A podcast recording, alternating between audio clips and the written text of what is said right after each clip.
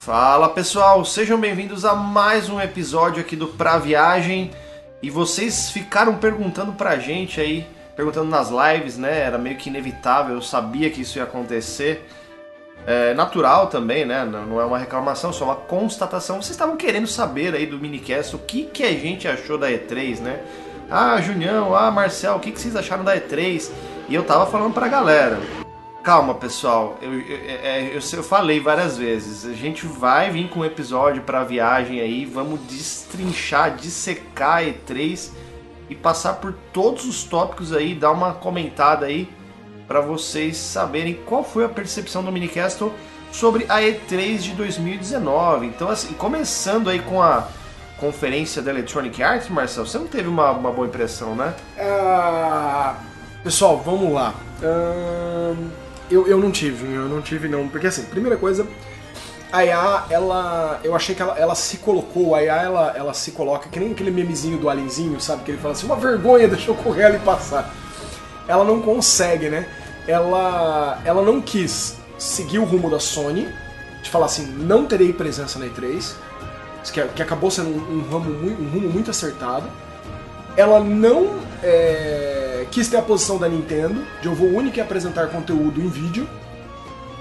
Por outro lado, ela não quis pagar os custos, porque ela não tinha muita coisa para apresentar e muita chance de ser vaiada. O pessoal tem um ódio muito grande da EA.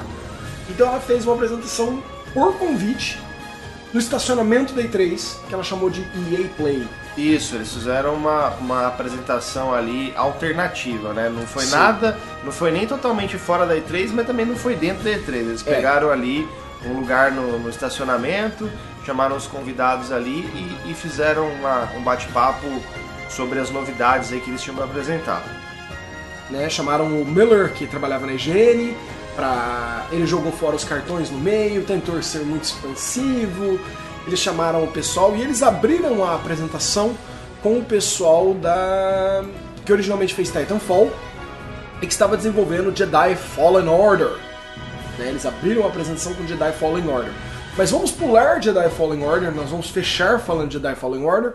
Logo em seguida eles apresentaram a segunda temporada do Apex. Ah, segunda temporada do, do jogo de tiro aí, que inclusive é free to play, né? Ele é free to play. Apex Legends. Carregado de microtransações, certo? Você pode comprar o que você quiser em termos de armas, em termos de. de, de, de... É, é, eu, não, eu não joguei o jogo, também não tenho muita, muita experiência com ele, assim, não, não cheguei a, a a ter um, fazer uma pesquisa decente, né, com relação a Apex Legends, até porque o, o jogo de tiro não é realmente assim a minha primeira opção de jogo de videogame, né? Não é, vamos dizer assim, não é o meu gênero favorito. Mas pelo que me consta, essas microtransações elas são basicamente feitas mais na questão estética ou elas têm assim, de fato aquela coisa do pay to win, você consegue armas melhores e tudo mais? Até o momento, eles têm conseguido fazer um bom balanceamento disso até o momento. É assim, eu não, eu não escondo de ninguém que eu acho que a EA é uma companhia complicada, mas a, é esta, vamos dizer assim, subcompanhia que, que, que fez Titanfall, certo? E, é, e que fez o, o, Apex, ela, ela é uma. Ela é um pessoal que mais ou menos tem noção. Eles são jogadores de videogame, eles têm uma noção do que a comunidade tolera. Então, assim, sim, tem algumas compras de mecânica no meio, mas a maior parte absoluta das compras são visuais. É, são coisas estéticas são mesmo, cosmético, né? As coisas da skin da arma, skin do personagem e tudo mais. Enfim, a segunda temporada aí do Apex Legends, uhum. trazendo aí algumas coisas essas, parece que vai ter personagem vai ter um personagem a mais, a mais algumas habilidades algumas a mais, habilidades, e uma sabe? arma tirada direto do Titanfall. Exatamente, uma arma que veio direto do Titanfall, tenha lembrado isso. Bom, não é muito. Acho que não tem muito o que, que comentar sobre isso, né? Se você já joga Apex, é mais Apex para você. É. Mas as outras 1.2 bilhões de pessoas vão continuar jogando Fortnite. É, se você não, não jogou até agora, não vai ser essas, essas adições que talvez vão trazer você aí para dentro do jogo, né? Enfim. Enquanto a Epic continua injetando cocaína direto pelos seus olhos via Fortnite. É, enfim. Eu não jogo nenhum dos dois, então acho que. Que tô, bom, não comece, limpo. não comece. Tô limpo, tô limpo nessa daí, certo? Uh, então, próximo assunto aqui, ó, nós temos também uma nova expansão do The Sims 4, é isso? Ah, é, nós temos uma expansão que agora é numa ilha, Uma ilha. numa ilha deserta. É mais The Sims 4, mas agora numa ilha Numa deserta. ilha e, e- e eu tenho a impressão que é um, um jogo da Nintendo que veio no Wii, sabe assim? O Resort, alguma coisa. É, Wii não- Sports Resort. Parece muito com o Wii Sports Resort. Eu tenho a constante sensação desde The Sims 2 que o gráfico de The Sims não melhorou. E eu tenho a constante sensação desde The Sims 2 que a Electronic Arts de repente percebeu em The Sims 2 que, meu Deus, as pessoas adoram ficar criando televisões e, e- e sofás. Eu posso cobrar por isso. É, exatamente. E assim, eu acho que essa questão do gráfico, ela, ela tem é, uma questão muito assim da, da, da parte de ser um jogo mais acessível no, no que se diz, por exemplo, a pessoa não precisa ter uma atualização de, de hardware, não precisa comprar uma placa de vídeo nova para rodar o The Sims. É um jogo que, sei lá, você compra um, um, um notebook agora, um, um smartphone aí na, na Casas Bahia e você tem acesso ao jogo, né? Tranquilamente. E aí tem aquela coisa do. do- eu tava vendo o trailer agora há pouco, né? A gente tava vendo aqui antes de gravar. Tem é, um vulcão em erupção que você tem que lidar com ele. Tem a questão de você poder ser é, ecologicamente correto, cuidar do meio ambiente, salvar a natureza. Tem a questão de você fazer pegadinhas com seus amiguinhos lá e deixar eles com me- é, listras de bronzeamento, né? Bronzeamento. Tem várias Ou coisas se apaixonar por uma, por uma sereia. Essa foi uma parte assim mais é, é, é, que me me explodiu um pouco o cérebro, né? Você, cara, eu, eu, Como eu- você leva a sereia pra casa? então, como que você pensa numa sereia mais 18, assim, tipo, no, no universo mais 18, assim, do, do- da coisa do não, não temos que ter nenhum tipo de censura, né? É, é, pensa na coisa, Marcelo. Como que você se envolve? Vamos, vamos tentar ser eufemísticos aqui. Como você, Como se, você se envolve com uma sereia? de forma íntima com uma sereia? Perfeito, porque ela tem assim, a, a barriga, né, a cintura e tal, aí o umbigo pra baixo, ela é um peixe, cara. A não ser que você esteja jogando Dragon's Crown, que tem a sereia do Dragon's Crown, que ela tem todo aquele aquela retaguarda desenhada e depois a parte do, do- do- É, a do Dragon's Chrome ela dá uma saída. ela, ela tem uma- dá um uma bônus saída, ali, ela né? tem um Ela, ela bônus. tem um bônus. Mas caso contrário, você tem que ser um cara assim muito, muito biólogo, assim, né? Muito tipo, yeah, É, você- peixe! eu não sei, eu não sei. Bom, o pessoal tem certeza aí que, que, que- Eu tenho a dúvida se o, o homem, se o sereio, ele é o contrário. eu não sei. Ele é peixe cara. em cima Eu e não- homem embaixo. Eu não sei, eu não sei dizer. Mas eu tenho certeza aí que os meninos aí que estão assistindo aí, nós sabemos que a nossa, nosso público é predominantemente masculino.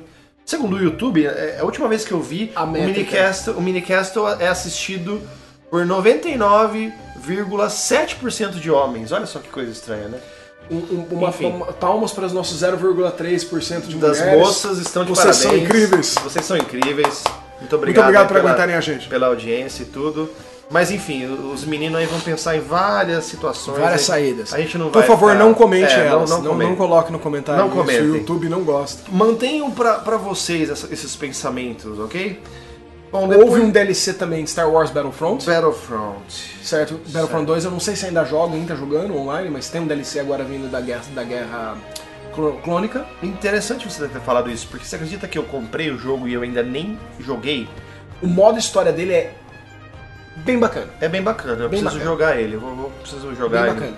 Talvez o senhor não goste tanto, porque o senhor não é um grande fã da fase Disney de Star Wars. Ah, não. Não, mas não existe fase de de Star Wars, né? A gente já conversou sobre isso. O Star Wars ele termina no Retorno de Jedi, Marcel. Eu já, eu já falei isso pra você. Não tem, não tem discussão, querido. Próximo assunto, por favor. O que, que o senhor pode nos falar sobre FIFA 2020? Cara, FIFA 20, ele teve. é, o pessoal chegou numa, numa era dos jogos de futebol onde não tem muito o que você avançar em termos gráficos. Então eles estão mexendo ali na parte de modos de jogo e na parte da física de como o, o, o jogador ele, ele tem o controle de bola, como que ele interage com a bola. Então a questão da física da bola foi muito comentada no, no trailer.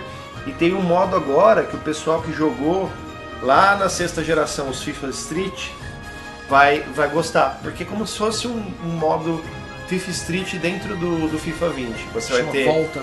Isso, você vai ter agora futebol de rua, aquela famosa pelada, né?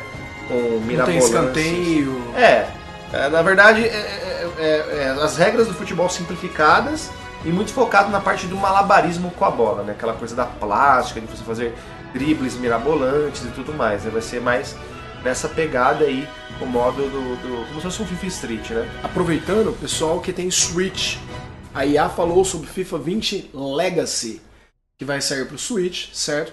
Ele não terá o modo volta no Switch, tá? Ele será basicamente o FIFA 2019, só que com bem menos itens no Switch de multiplayer e sem o modo volta. É como a gente sempre está acostumado, esses ports aí que o pessoal insiste em, em lançar para o Switch, eles normalmente são cortados por questões, basicamente questões técnicas, ou é, é limitação de, de, armazenamento, ou de processamento, enfim. É, mas é uma, uma, boa alternativa, eu sempre falo isso, Marcel. Os jogos que estão saindo no Switch, eles não estão saindo para encher linguiça. Eles, eles têm dois públicos específicos, ao meu ver. O primeiro é a galera que não jogou, não teve a chance de jogar em outros consoles, não tem. O cara só teve Nintendo. Só teve Nintendo, ou só tem o Switch, ou não tem um PC legal, vai jogar no Switch. Ou aquele cara que já jogou, que tem um PC, que tem um videogame e tal, outro videogame, mas o cara quer a portabilidade, a mobilidade do, do modo portátil do Switch. Então o cara quer jogar no, na rodoviária, quer jogar no, no aeroporto, ou sei lá, vai na casa da sogra passar o final de semana, joga lá, entendeu? É, é pra esse tipo de galera. O Switch, ele tudo bem, ele tem essa questão da limitação técnica dele, mas por outro lado, ele é uma coisa que você leva com você. Sim. Então, se você tá levando contigo, cara, já, já tem. Eu, eu nunca vou esquecer da, da, da, Blizzard dando a resposta pra galera que falou: Mas por que? Mais uma vez, Diablo 3, por quê? Eles, cara, são tantos motivos: ônibus, avião, é, passeio no parque, casa da sogra. Os motivos são esses. Então, basicamente, é a portabilidade. Preciso conseguir Diablo 3 no Switch. Ainda preciso conseguir. Se você pegar digital, eu vou aproveitar. Sim, senhor. É... Então, FIFA 20. Vai ter Maiden 20. Perfeitamente, o jogo aí de futebol americano, né? ou futebol, como eles dizem, né? Futebol. Pra eles é só o futebol. Futebol americano aí também confesso que e, e, o, meu, o meu conhecimento de futebol americano se baseia de vez em nunca assistir o Super Bowl, que é a final do, do, do campeonato, né? Não, não, não, sou um cara assim super é, é, antenado nas regras do jogo, nem nada. Eu às vezes assisto o, a final, que, que, aliás é um baita de um evento. É um o, super o, evento. O Super Bowl é um evento é um assim. Super evento. É um dos maiores eventos é um evento. do mundo. Ele sabe? faz. Ele, ele ano Tem após shows. ano não consegue. Ele, ele, ele meio que se mantém pela publicidade. Mas uh, ele é um evento tão grande que o custo dele não vale a pena em termos de assento só. É, não, exatamente. Tem, tem, é um evento, né? É um, é um espetáculo. Tem show de música no intervalo. É sensacional. Agora o jogo, cara, sinceramente. Você levantou uma questão interessante sobre o futebol americano que chama só futebol. Será que na China a comida chinesa só chama comida? Positivo. E os nossos, os nossos avós eles não chamavam comida orgânica de comida orgânica, só de comida. É porque não tinha uma comida inorgânica. Exatamente. Você tá entendendo? Ninguém comia coisa inorgânica. Você não vai no Japão e fala assim, quero comer uma comida japonesa. Não, é só comida. Só comida. Só comida. Ok. E fechando então a apresentação da, da EA, né? É, é, quero, quero, antes da gente só comentar sobre Jedi Fallen Order, falar que eu achei. ressaltar. Achei inteligente a metodologia que eles utilizaram, mas talvez um pouco. Eu tô tentando achar uma. desalinhada. Desalinhada é uma boa palavra inteligente no sentido de que eles minimizaram o gasto de dinheiro, minimizaram a possibilidade de eles serem vaiados, tudo fazendo a apresentação ali. Assim. Eu só acho que, tipo, considerando o que foi apresentado, um vídeo teria tido mais efeito para ele e gastado ainda menos. Ah, sim. Eu, eu acho que é mais para aproveitar a hype da E3, né, que eles fizeram isso. Obviamente, a gente estava comentando a questão, por exemplo, do Nintendo Direct, que às vezes a Sony fala agora Sony State of Play, como é que chama? Sony? State of Play. State of Play. State of Play. É, são coisas que funcionam hoje em dia, é uma apresentação, é, sem problema nenhum, entendeu? Agora, a questão, eu acho que se eles chegassem... É porque assim, a Electronic Arts, como você bem falou, Marcelo, tem um monte de gente que não gosta da EA, certo? Então assim, é meio que aquela coisa, se eu falo do vermelho, vai ter gente reclamando. Se eu falo do azul, vai ter gente reclamando. Se a Electronic Arts fizesse uma apresentação nos moldes do Nintendo Direct, como a Sony já fez, muita gente já tá mas tacando pedra absurdamente porque eles estão copiando aí um negócio da Nintendo e provavelmente vão estar tá falando que eles fizeram errado, copiaram errado, como fizeram com a Sony, inclusive, né?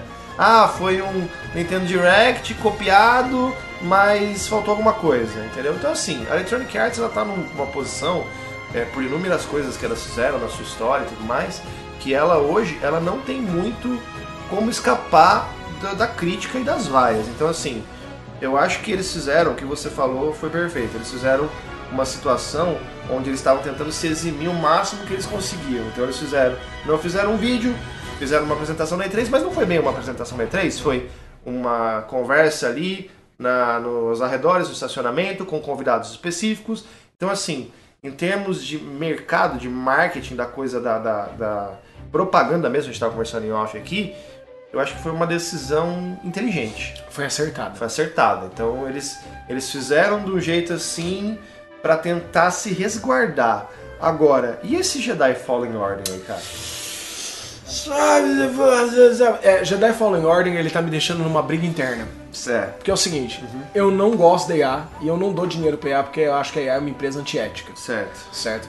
Então, mesmo Star Wars Battlefront 2, que eu queria muito, eu esperei para comprar usado Segunda mão só pra não ter que dar dinheiro diretamente dinheiro pra EA. Electronic Arts, ok. Certo. Eu fiz isso também, mas não foi por, por isso não, é porque eu não tinha grana na época e eu acabei comprando. É, não. Eu, eu tava no evento, aliás, foi o evento 2 do RGB Inside Podcast, o segundo evento, lá no, no condomínio do, do nosso querido Trancas aí, um abraço. Aliás, comprei dele, usado, o jogo do Xbox One, o Battlefront 2. Ainda nem joguei, mas comprei. Ah, você vai jogar ele no X agora. Sim. Porque ele, tipo, ele, é, ele é melhorado para o X. Ele é otimizado para o X, exatamente. Certo, vocês não estão vendo, mas eu tô fazendo um X com a minha mão, porque toda vez. Eu sou obrigado pela Microsoft, toda vez que eu falo Microsoft, eu faço um X com a mão. Assim. Positivo. É... Mas assim, então ele me deixa nessa briga, porque por um lado eu não quero dar dinheiro para IA.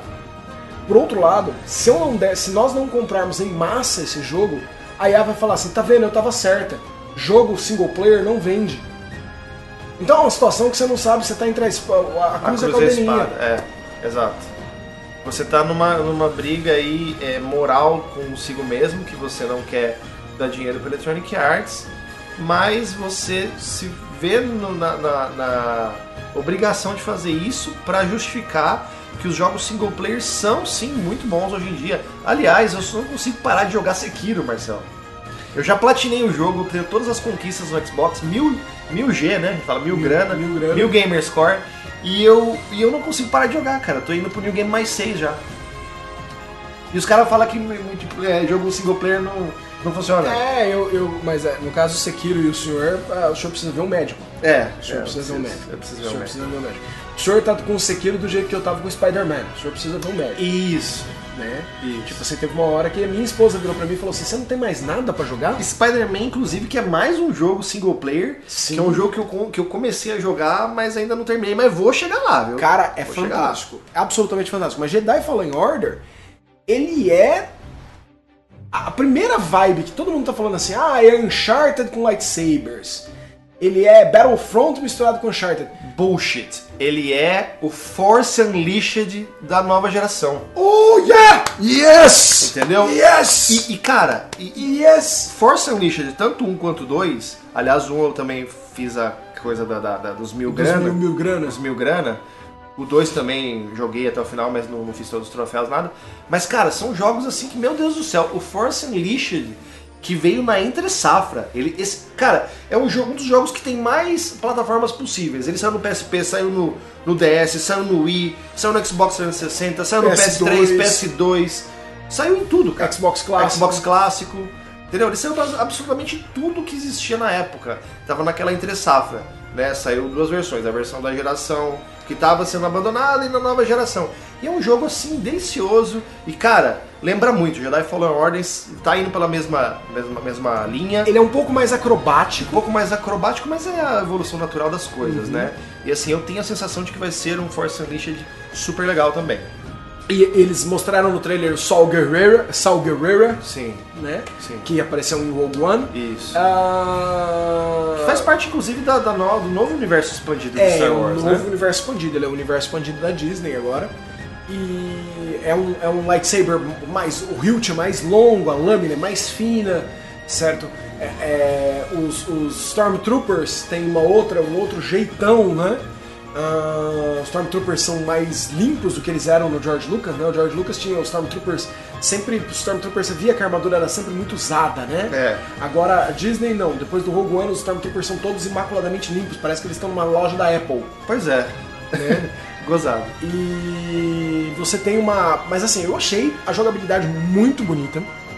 Eu tenho um pequeno netpicking com ela, mas eu já até. É, nós conversamos sobre isso, mas, mas fala para as pessoas aí que as pessoas querem saber. Eu, eu entendo que no processo de você gravar a movimentação do personagem, foi utilizada uma espada de verdade, né? E essa espada tem peso.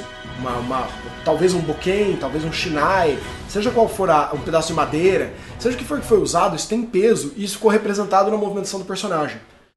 Então, é, ele usa o lightsaber mais ou menos como o Luke usava o lightsaber no episódio 6. Ou no episódio no final, na luta final do episódio 5. O- Você percebe que o objeto que eles têm na mão tem peso, certo?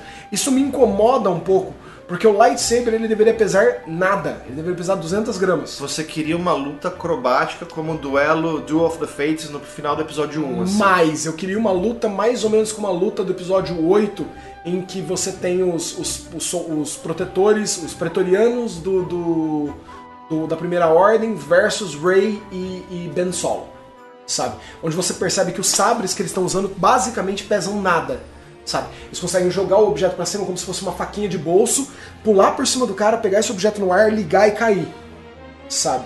Eles não têm. E o, o sabre passa por dentro da pessoa sem a armadura oferecer zero, zero resistência. É, mu- é muito curioso isso, mas a gente vai começar devagar muito, mas rapidamente, assim, pra mim, é, é- eu tenho, eu tenho pra mim de que os Jedi foram extintos quando a, a- a Velha República foi aniquilada, Caiu. quando teve a Ordem 66, e tudo que vem depois, inclusive os é, eventos que são questionáveis se existem ou não, do episódio 7 e 8, né? Uma vez que o episódio 6 foi o que acabou Star Wars, não é isso, né? O Retorno de Jedi foi o fim do Star Wars, né? Enfim, o- o- e- esses caras do episódio 7 e 8, eles não são. Eles não têm o know-how dos caras da Velha República. Eles não têm toda essa coisa da, da, da arte do sabre de luz. Tanto que se você vê canonicamente no- no- na trilogia. Como é que a gente chama agora? A trilogia clássica, 4, 5, 6. É, nós podemos chamar. E as de- prequels, Ah, é, clássica, trilogia prequel, prequel. e sequel. ok. Então, como você vê na, na, na trilogia, na pre, nas Embora prequels... eu ouvi um termo esses dias de um É. fã que era. Eu, eu, eu gamei na hora, que ele chama de core, prequel e sequel. Core, prequel e sequel. Ah, interessante. Core, porque tipo, ele fala assim, assim como você, ele fala assim, não existe nada. Só existe o episódio 4, 5 e 6. Ele vai até mais longe. Só o você, core. Fala, só existe o core. Só o core. O sequel é uma abominação feita pra ganhar dinheiro. Ok. E o, o, o prequel, é uma Prequel. abominação. E Aham. o sequel não existe. Ele fala assim, eu me nego aí no cinema. Então, mas, mas tudo bem, os caras mais radical que eu. Obviamente é uma brincadeira que eu faço com o Marcelo, lógico, né? A Disney é dona do Star Wars e hoje E, e a gente vai assistir, ela, tá? ela manda no, no que acontece no, no Guerra nas Estrelas, no Star Wars. Enfim.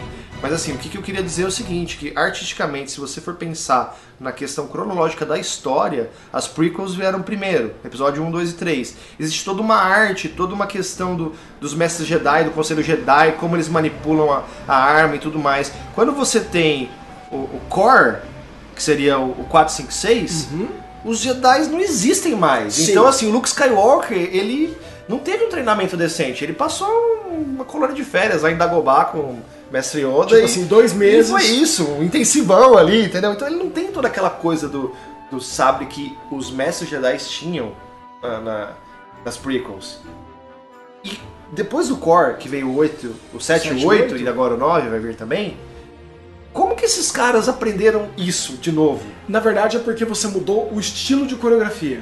Não, não, eu entendo a parte é, cinematográfica. Sim. Mas questão de lore, questão de história de. de- de- de- Ah, não, mas é uma coisa questionável. Você, você percebe que tanto que eu acho que eles fizeram uma coisa dentro do lore muito interessante que é o fim. A hora que o Finn pega o sabre e ele liga, ele usa o sabre como um porrete. É, O Finn usa, porque É, o é. Finn usa o sabre como um porrete. sim, sim. Ele, ele usa tipo que nem um facão assim o sabre.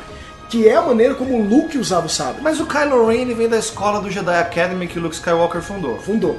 E você vai me dizer que o Luke Skywalker virou um mestre Jedi e ensinou todas as técnicas tão melhores do que se tinha na Velha República com, sei lá, com o Mestre Yoda, que treinou os Jedi por 800 anos. Acho que a gente tá devagando muito, né? Não, mas pensa, pra gente, pra gente continuar a divagação por mais um segundo, Vai lá.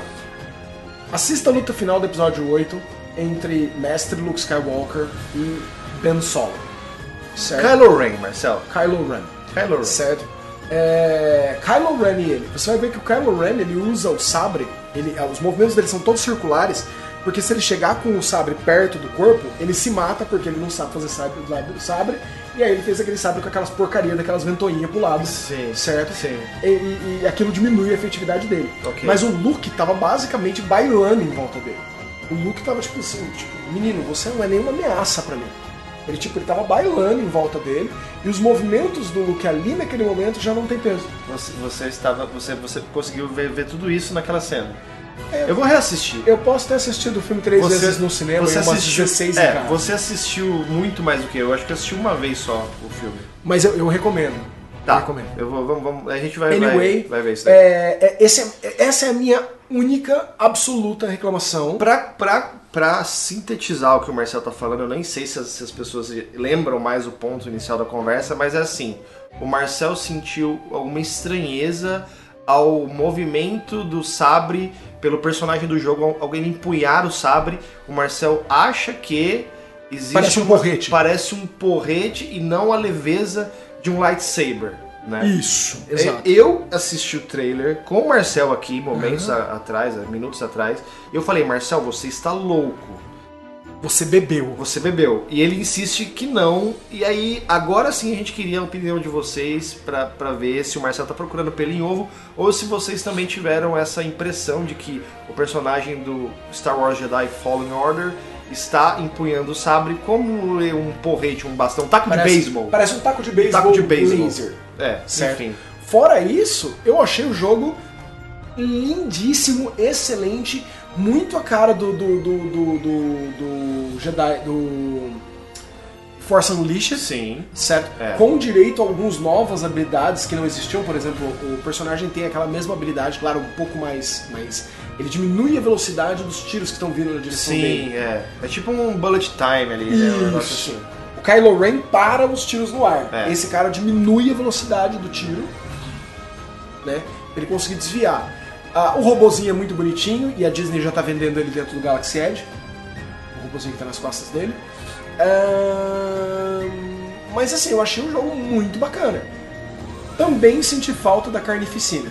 Eu vou, eu, vou, eu vou torcer muito pra você comprar esse jogo digital pra eu poder fazer uso dele sem gastar nenhum centavo. Agora, se o senhor não o fizer, eu seria obrigado a comprar esse jogo também. Certo? Eu acho que isso a gente encerra a apresentação da Electronic Arts. O senhor não sentiu falta da carnificina? Cara, eu tô acostumado em jogos de Star Wars não terem carnificina, né? Porque isso é, isso é racismo com os robôs. Porque você pode desmembrar um robô, mas você não pode desmembrar um orgânico. Os, os robôs não têm sentimentos, Marcelo.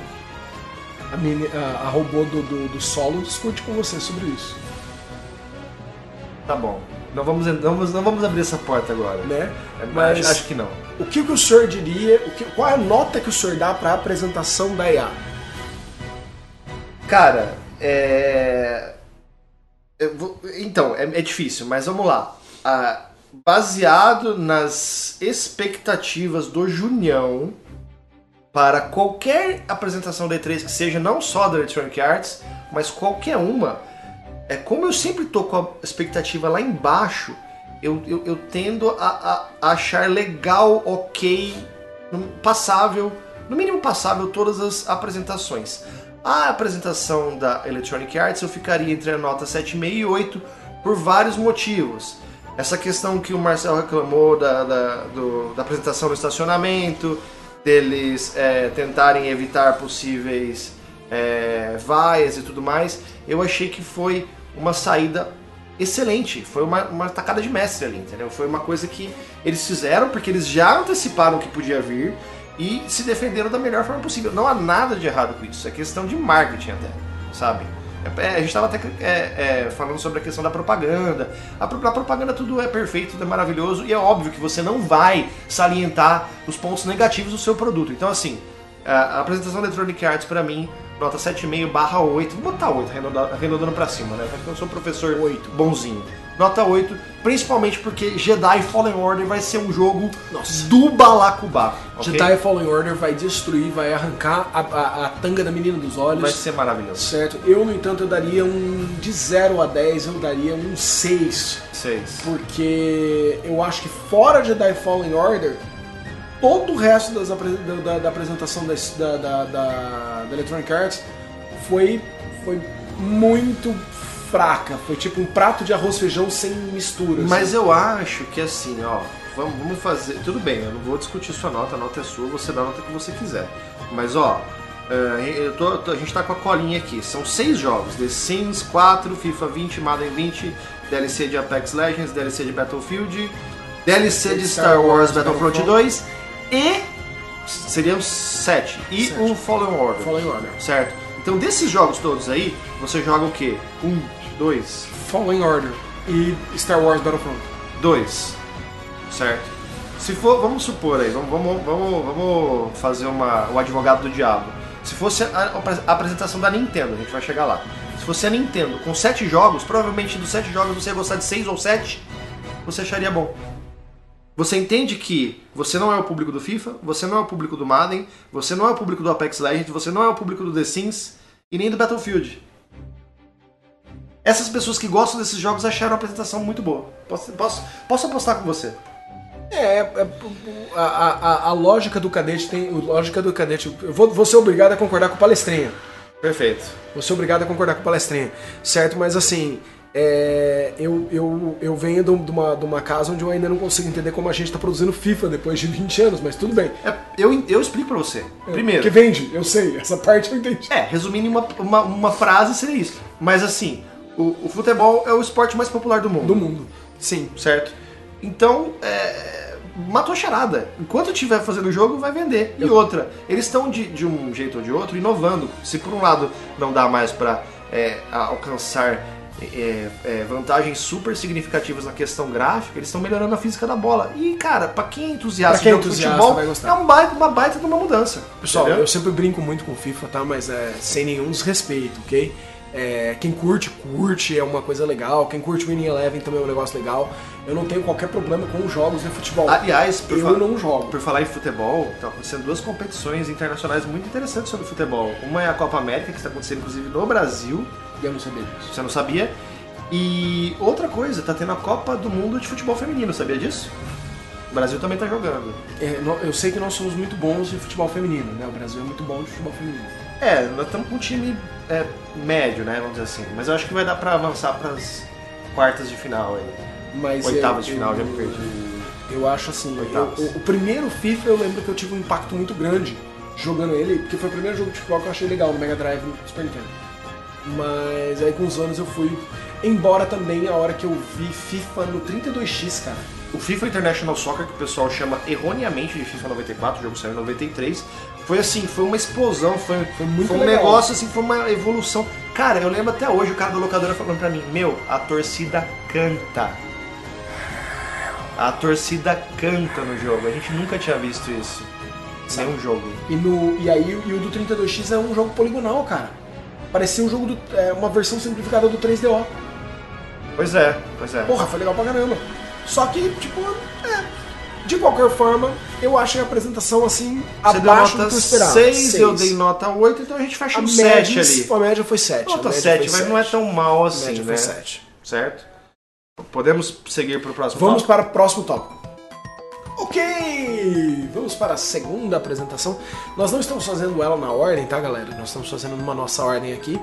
Mas vamos para a segunda apresentação é, a ser comentada aqui no Mini e vai ser a da Ubisoft. Ubisoft, né?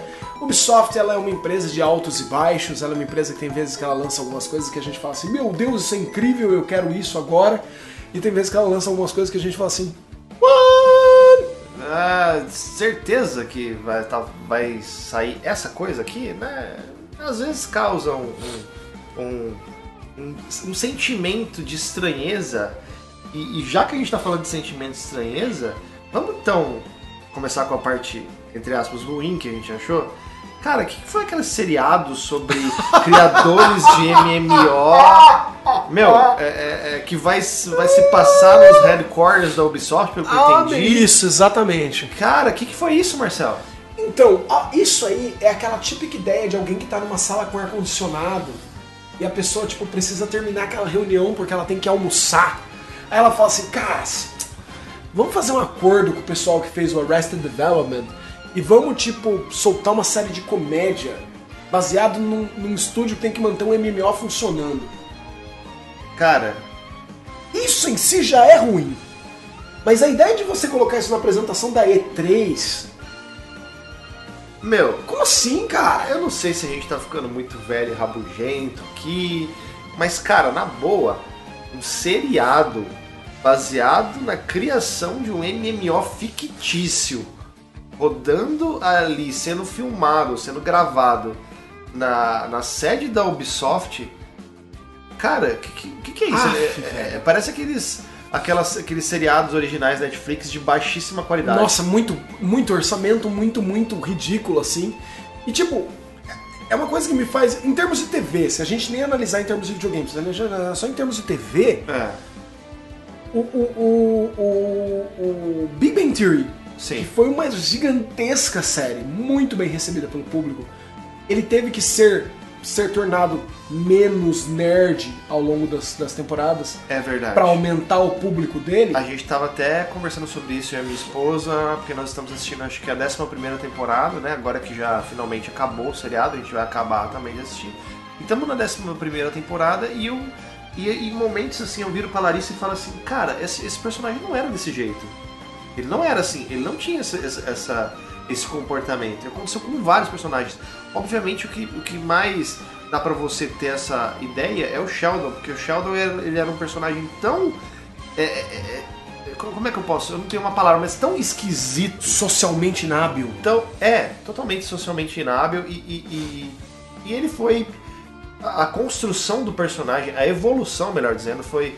ah, com o passar do tempo, passar do tempo do seriado, foi ficando totalmente mais suave, né? Ele, ele é um cara assim que na 11 primeira temporada ele faz coisas que o Sheldon da terceira teria ódio e nojo, assim. Então, enfim, né? É, é- é- foi, é muito estranho a gente pensar nesse tipo de coisa agora com a Ubisoft, mas eu achei ainda que isso teve uma recepção por parte das pessoas um pouco melhor do que a hora em que eles basicamente silenciaram a galera quando eles falaram assim: nós temos uma enorme parceria com o Google Stadia e aqui está o nosso serviço, o Ubi Plus. Então, né, cara, o Ubi Plus foi um negócio assim, pensa no Game Pass da Ubisoft.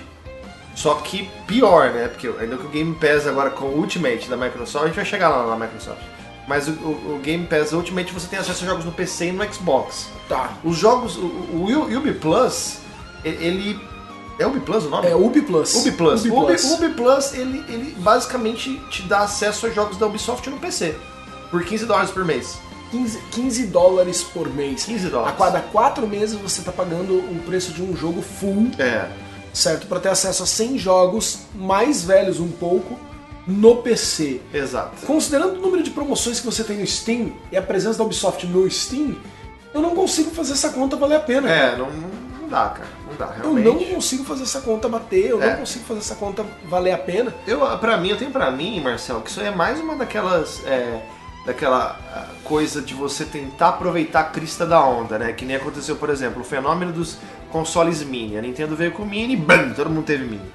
Aí tem agora o serviço de. de, de- podemos dizer, tipo, Netflix de jogos, talvez? Sim. Netflix de jogos, a Microsoft fez, agora a Ubisoft tá. A, a- a- cara, a Electronic Arts não tem ainda um serviço desse, né? A Electronic Arts tem, ela foi na verdade a primeira, que foi o EA Access. Ah, então.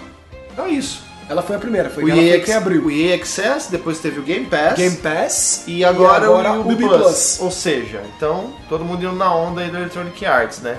Mas eu acho que pra- faz mais sentido pra Microsoft fazer isso. A Microsoft faz sentido porque Faz ela é a sentido. plataforma holder. Isso. Ela tem a plataforma. Isso. Você tá entendendo? E outra, todo mundo tem Windows no computador. É raro quem usa Linux, é raro quem usa outros sistemas operacionais. É. Se você não usa um Mac, você via de regra tá usando Windows. É verdade.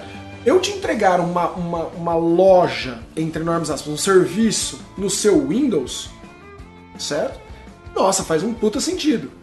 Agora, eu vir pra você e falar assim, olha, você já tem ou o Game Pass, que você pode acessar no seu PC agora, ou o Steam, que é muito barato de comprar, ou a Epic, que te dá um jogo gratuito todo mês.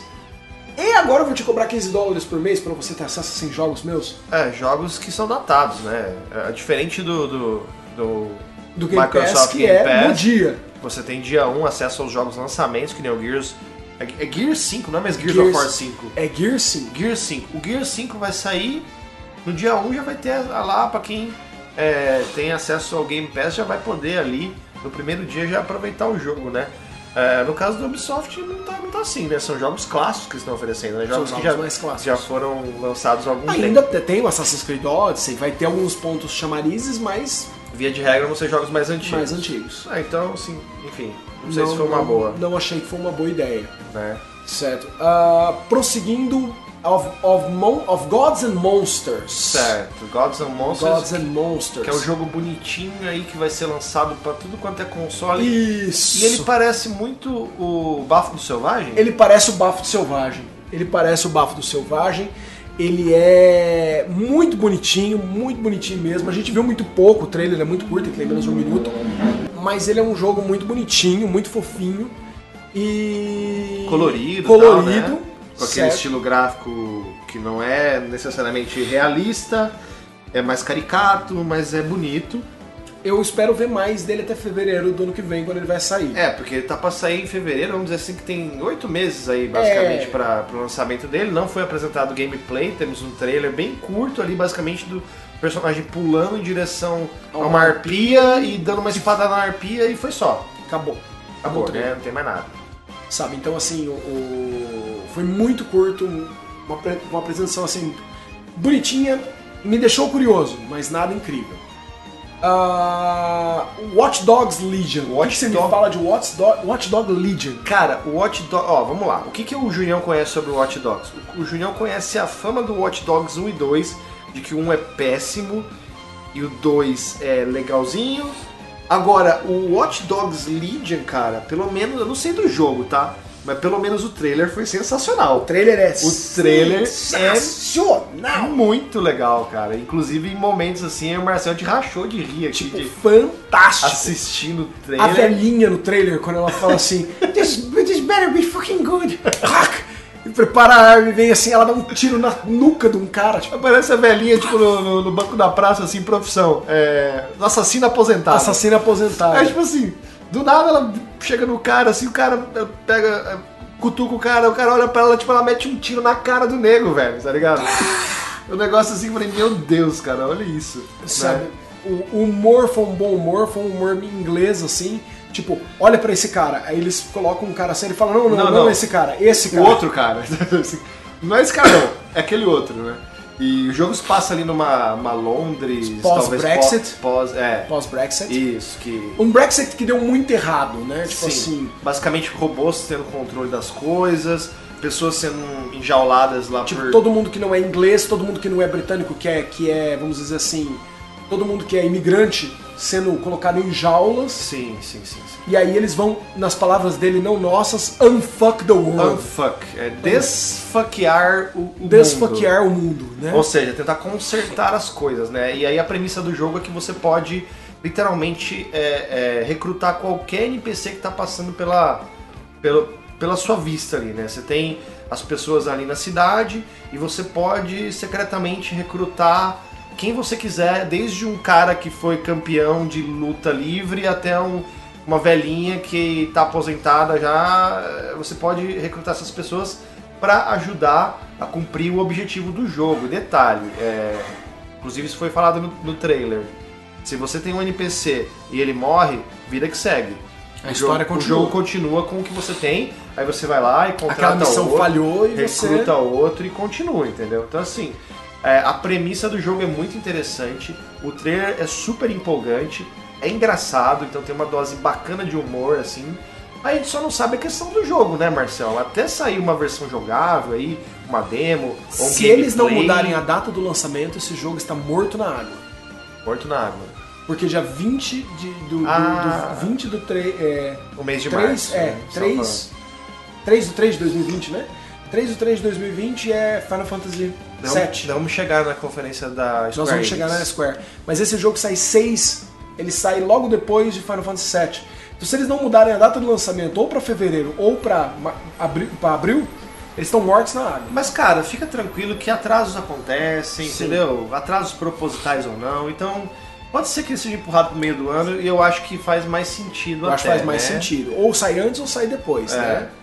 É, Aí nós tivemos um jogo que foi Roller Champions. Roller Champions, cara, Roller Champions, mais um jogo assim super empolgante pelo trailer. Ele parece uma mistura de Tony Hawk com Skitting, com é, Rocket League, com Blitzball do Final Fantasy X. Eu não sei, me pareceu tudo isso. O que, que você acha? Certo. É, é, cara, primeira coisa é. Eu ficava lembrando do nosso amigo. Imediatamente. Sim, sim, o, o- nosso querido Alexandre Lino, que A é gente um, ficava lembrando do Alexandre um, do- Lino. um dos, um dos melhores skatistas da cidade de São Paulo aí. Certo, o cara um dos melhores skatistas do país, mestre de oito estilos de artes marciais Mestre. do skate. mestre do- da patinação aí, menino super é, engajado nessa questão de esportes sobre ro- rodinhas, né? Né? Patins. E, e a gente ficava lembrando dele, falando, nossa, ele vai pirar. É, Mas a- eu achei assim que a primeira vista, e olha que engraçado, eu assisti esse trailer sozinho a primeira vez, então eu fiz assim. "É." Assistindo com você aqui, eu já fiz assim. É, é, ok. Não, vai, vai. Eu consigo olhar pra ele e falar assim, eSport, Mas é um jogo. Rocket League. É um jogo que parece ser um jogo divertido pra jogar em galera. Isso. A mesma coisa do Rocket League. Sério, tem o Rocket League, tá bom. É um jogo super simples, com carrinhos chutando Futebol de bola. carro. Futebol de carro numa arena gigantesca lá e tal. Beleza, ok, legal. Futebol mas de carro. quando você pega e joga com a galera, cara, nossa, fica muito, muito divertido. futebolzinho de carro, certo? Mas assim, ele é um jogo de, ele é um jogo de patins em roller, Sim. numa arena que tem as paredes muito altas Isso. e que dos dois lados da arena você tem um círculo, cada um pertencendo a um time, e você tem que jogar essa bola através do círculo. Até aí nada mais simples. Parece muito Blitzball. Parece blitzball. Sim. Só que tem porrada. Tem porrada, tem porrada. E aí nós lembramos do Skitting novamente, Skitching! né? E lembramos que Electronic Arts nos deu coisas maravilhosas no passado. Então eu não consigo odiar Electronic Arts como muita gente consegue. Queime o prédio dela e salgue a terra. Né? Enfim, a Electronic Arts fez, fez parte da minha infância, assim, jogos fantásticos. Skitting é um deles, pra quem não sabe, Skitting é um jogo é, é, do Mega Drive parecido, do- da mesma Electronic Arts Road Rash, né, de motocicleta, mas em patins inline. Seria Que tem a uma mesma... versão para o Sega CD com músicas maravilhosas. Olha só, essa eu não conheço. Ou você fala do Road Rash ou do O Skitting? Skitching. Do Skitting? Sério? Skitting Depois eu dou uma olhada. Só joguei no Mega. Então, então assim, é, o Blitzball, né, que é o, o, o esporte oficial do Final Fantasy X, parece muito porque por conta da arena, né, do, do, do- do tipo de, de arremesso na bola e tudo mais. Enfim, posso estar divagando aqui, viajando, mas foi a impressão Ah, eu que me deu. sensação também. E, e parece que vai ser um jogo bacana, divertido, assim, um jogo legal, né? É, Eu achei um jogo bem bacana. Aí nós temos também o Rainbow Six Quarantine. E aí, Marcelo? Rapaz, é. Ok. É Rainbow Six Siege com zumbis. Com os zumbis. Se você gosta de Rainbow Six Siege, são enormes as chances que você vai gostar de Rainbow Six Quarantine. Certo? Se você não gosta de Rainbow Six Siege, Se você não gosta, certo? Ok, Não tem muito ok. mais o que foi. Assim, o trailer, ele é uma animação, ele é um CG muito curto. Também é um trailer de 46, 47 segundos. Apresentado por uma moça muito bonita. É, e, e, e tem um cara com um relógio, e o relógio parece ter uma droga que para o vírus por um tempo. Certo? Mas é isso. Foi isso que o jogo nos mostrou. É. A gente não sabe nem a jogabilidade em termos assim. A Ubisoft fala que é próximo de Rainbow Six Siege. sim, mas o que a, a- teve uma, uma entrevista com a moça que é uma das desenvolvedoras do jogo e ela falou que é um jogo ideal para que se você não jogou nenhum dos outros Rainbow Six, você pode começar por esse que você não vai ter problema. Ele é um jogo para jogar em três jogadores, co-op, certo? E ele é basicamente um jogo de terror co-op por ondas, três jogadores. Certo, certo. E depois de Rainbow Six Quarantine, nós temos aí um jogo que o Marcelo estava aguardando aí. os maiores lançamentos. Just Dance, ainda hoje, Me ajuda. O Wii é do que? 2004, 2005? O Wii é de 2006. 2006. Errei. 2006. 2006.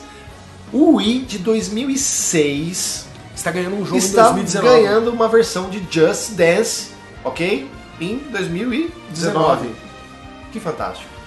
Né? Fora isso, é aquele jogo de dança que todo mundo já sabe, né? É, é, e, e ano após ano é o melhor jogo vendido no Wii. Porque todo ano a Ubisoft lança ele no Wii. E vende bastante. E vende bastante. Tem gente que tem o Wii guardado em casa só pra jogar Just Só Dance. pra jogar Just Dance. Só pra jogar Just Dance. Provavelmente, tipo, deve ter uma mãe, umas mães lá que falam assim, pô, Just Dance é super legal.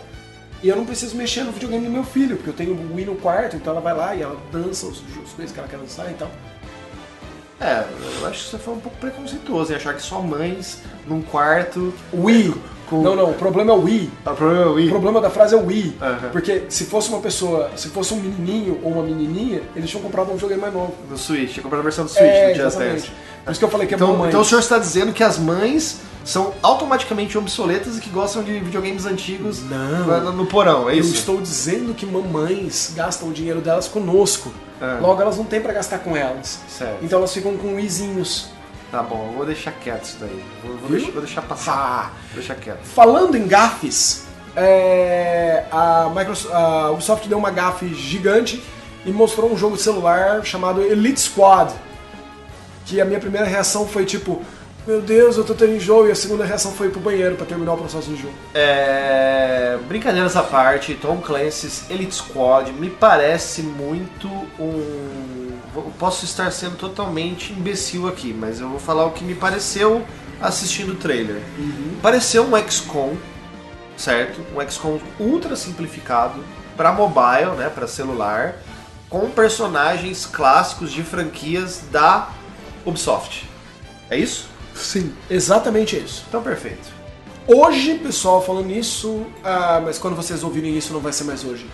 Mas o dia 13 ao dia 16 do Division 2 estava livre, estava de graça para você jogar. E a Ubisoft mostrou que ela vai ter três expansões saindo esse ano, né? Episódio 1, 2 e 3 do DC Outskirts Expeditions. É, o senhor jogou o The Division? Eu não joguei The Division, aliás, tem um colega nosso, o senhor conhece ele, o Renatinho, o Renato Cano, que inclusive virou papai agora recentemente. Sim, parabéns ao Renato Um Cano. abraço, Renatinho, parabéns aí. Esse, esse menino, o Renato, ele era extremamente fã de The Division. E eu lembro que eu sempre chegava pra ele no, no trampo assim, e aí, mano, o que, que você jogou ele? The Division. Às vezes eu, eu, eu trombava ele na Steam e tava jogando The Division. Ele foi um cara que jogou muito The Division. E eu quase joguei The Division, quase peguei pra jogar com ele, mas por algum motivo na época eu acabei não jogando. Então não, não joguei The Division. The Division é um jogo de tiro Eu conheço não, vários elementos de RPG. É, eu sei, eu conheço o jogo, conheço o, conte- o contexto, o conceito do jogo, tudo, né?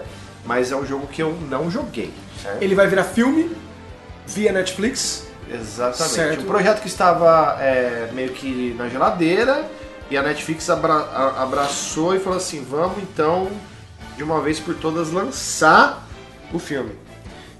O senhor, o senhor é uma pessoa muito melhor que eu no coração, porque eu, eu para mim, a ideia da Netflix foi assim: pelo amor de Deus, me dê alguma coisa, a Disney vai, ca- vai acabar comigo em novembro. É, tem isso também, né? Tem, tem essa história também. Inclusive já ouvi relatos de pessoas relativamente próximas dizendo assim, cara, eu vou cancelar minha assinatura do Netflix porque a Disney vai cair fora e vai, vai tentar no seu próprio serviço. Tá? É, eu, eu, eu a Netflix só dura até o dia que eu tiver como, como acessar o, o Disney Plus. No momento que eu puder acessar o Disney Plus, HBO, tudo o resto acabou e eu vou só pro. O senhor é um fanboy. Próximo tópico aqui, Assassin's Creed Odyssey está recebendo um modo Faça Você Mesmo a História. Exatamente, ele tá recebendo um Store Creator, é, que é um. um- Cê- alguém aqui já usou RPG Maker? Cara, não. é uma versão muito, com- muito mais complexa de um RPG Maker para você poder fazer aventuras usando quests e usando os personagens do jogo para você montar sua própria história. Isso, você, você usa os personagens já pré-existentes, os diálogos pré-existentes, os locais pré-existentes, e aí você monta a sua historinha. Exatamente. Eu não sei até que ponto isso vai ser uma coisa bacana, assim. Eu não, eu não me vejo parando, investindo tempo e montando a minha história em Assassin's Creed. Tenho certeza de que muita gente vai curtir e tudo mais. eu, né? eu acho que eu piraria, mas eu não consigo jogar Assassin's Creed Odyssey por causa da mecânica de, de nível. É, o senhor falou pra mim a questão do grinding que te irrita, né? Sempre, irrita. sempre o Marcel é irritado por grinding, o Marcel não suporta mais grinding, nós entendemos, certo? Ah, Rainbow Six Siege Siege vai ganhar uma nova temporada agora. Operation Phantom Sight. Que Inclusive já está disponível. Já está disponível nesse momento. Certo. Certo? É mais Rainbow Six Siege, se você curte, go get it. Ok. Certo? For Honor vai ganhar um evento limitado de tempo chamado Shadows of Hitokiri. É um, conteúdo adicional que vai ficar disponível por um certo tempo e depois vai ser retirado. Isso. Que vai entregar forças demoníacas para cada uma das três forças, pros, pros samurais, pros, pros soldados, pros cavaleiros e pros vikings. É, vai sair um jogo de luta deles chamado Brawlhalla. É, o Brawlhalla, um jogo free to play aí, é um jogo é, bem assim, estilo desenho animado, que inclusive está recebendo os personagens do Adventure Time agora. É hora da aventura! Hora da aventura, exatamente. Certo, tem um episódio em que a mãe do cachorro chama eles pra comer, aí eles falam assim, é hora de jantar! E aí o, o nome do desenho, em vez de a hora da aventura, parece assim, a hora do jantar. Ah, é interessante. Eu não assisto o desenho, então. É, e teve um determinado momento, eu acho que é importante a gente salientar isso, Aham. teve um determinado momento onde o cara que faz o justiceiro pra falar do, do, do Rainbow Six novo, ele subiu no palco com o cachorro dele. Cachorro. Cachorro. O cachorro dele. Cachorro? Cachorro. Que cachorro? Que... Cachorro fofinho. Certo? Cara, o público que lá estava durante a apresentação, eles não. Tipo, a, a apresentação da Ubisoft, em nenhum momento ela levantou a galera da, da coisa. Eu não sei se porque o pessoal tá meio machucado com Watch Dogs, então o trailer do Legion não conseguiu ter o efeito nele que teve na gente. Sim. Eu não sei se o pessoal tá morto por dentro de não gostar daquele trailer do Roller. É. É... Mas assim, talvez porque ela falou do Ubi Plus, depois ela falou do Sunny Days em Filadélfia, é... que é a série, né? É. A apresentação não, não, não gelificou com quem lá estava. Então, o que, que o senhor acha? Que nota o senhor dá para a apresentação da Ubi? Cara, a apresentação da Ubi, pra mim, ela foi uma mistura de sensações, sabe? Se por um lado eu fiquei muito é, é, interessado em alguns pontos, né? Por outro lado, eu achei coisas extremamente patéticas, né? Essa questão desse seriado aí mesmo, It's Always Sunny in Philadelphia. É, o, o pessoal, o nome do seriado vai ser Mystic Quest Raven's Banquet, mas é que ele, ninguém lembra disso porque eles só ficaram falando que quem vai trabalhar no seriado é a São mesma galera do- o Always Sunny em Philadelphia. Os caras do It's Always Sunny em Philadelphia, os atores de It's Always Sunny em Philadelphia. Aliás, que, que raio que é o It's Always Sunny em Philadelphia? É uma- um show americano de humor. Ah, ok. É um- tá, um- dessas aquelas é um- coisas é, que americano gosta e só eles gostam. né? É, é um, é um daqueles é um daqueles sitcoms que só eles tipo gostam. aqueles É tipo é, um Saturday Night Live. Não, é tipo Whose um Line Is Friends. It Anyway? É tipo um Friends. É um, Tipo- é um Ah, um Friends. sitcom é, é mesmo. um sitcom. Friends. Mas, Ok. mas é um, um sitcom bem menos divertido que Friends. Ok, It's Always Sunny em Philadelphia, tá? É, o, o- o- Como é que chama o negócio agora? Mystic Quest Raven's Banquet. Mystic Quest Raven's Banquet. Enfim, isso pra mim foi. é, eu, se eu pudesse voltar no tempo e, e ter uma, uma borracha mágica onde eu apagasse a história, eu apagaria isso da, da, da conferência da Ubisoft. Detalhe que isso não vai estar disponível em videogames, vai estar disponível na Apple TV. Ou seja, o que, que isso tá Que que isso fazendo tem a ver com a E3? O que, que tá fazendo na E3, meu querido? O que, que eu tô perdendo meu tempo agora pra falar disso? Enfim, ponto fraquíssimo da conferência. Mystic Quest Raven's Banquet. Um show, uma, uma seriado de TV para passar na Apple TV. Crap, pra mim não, não presta, enfim.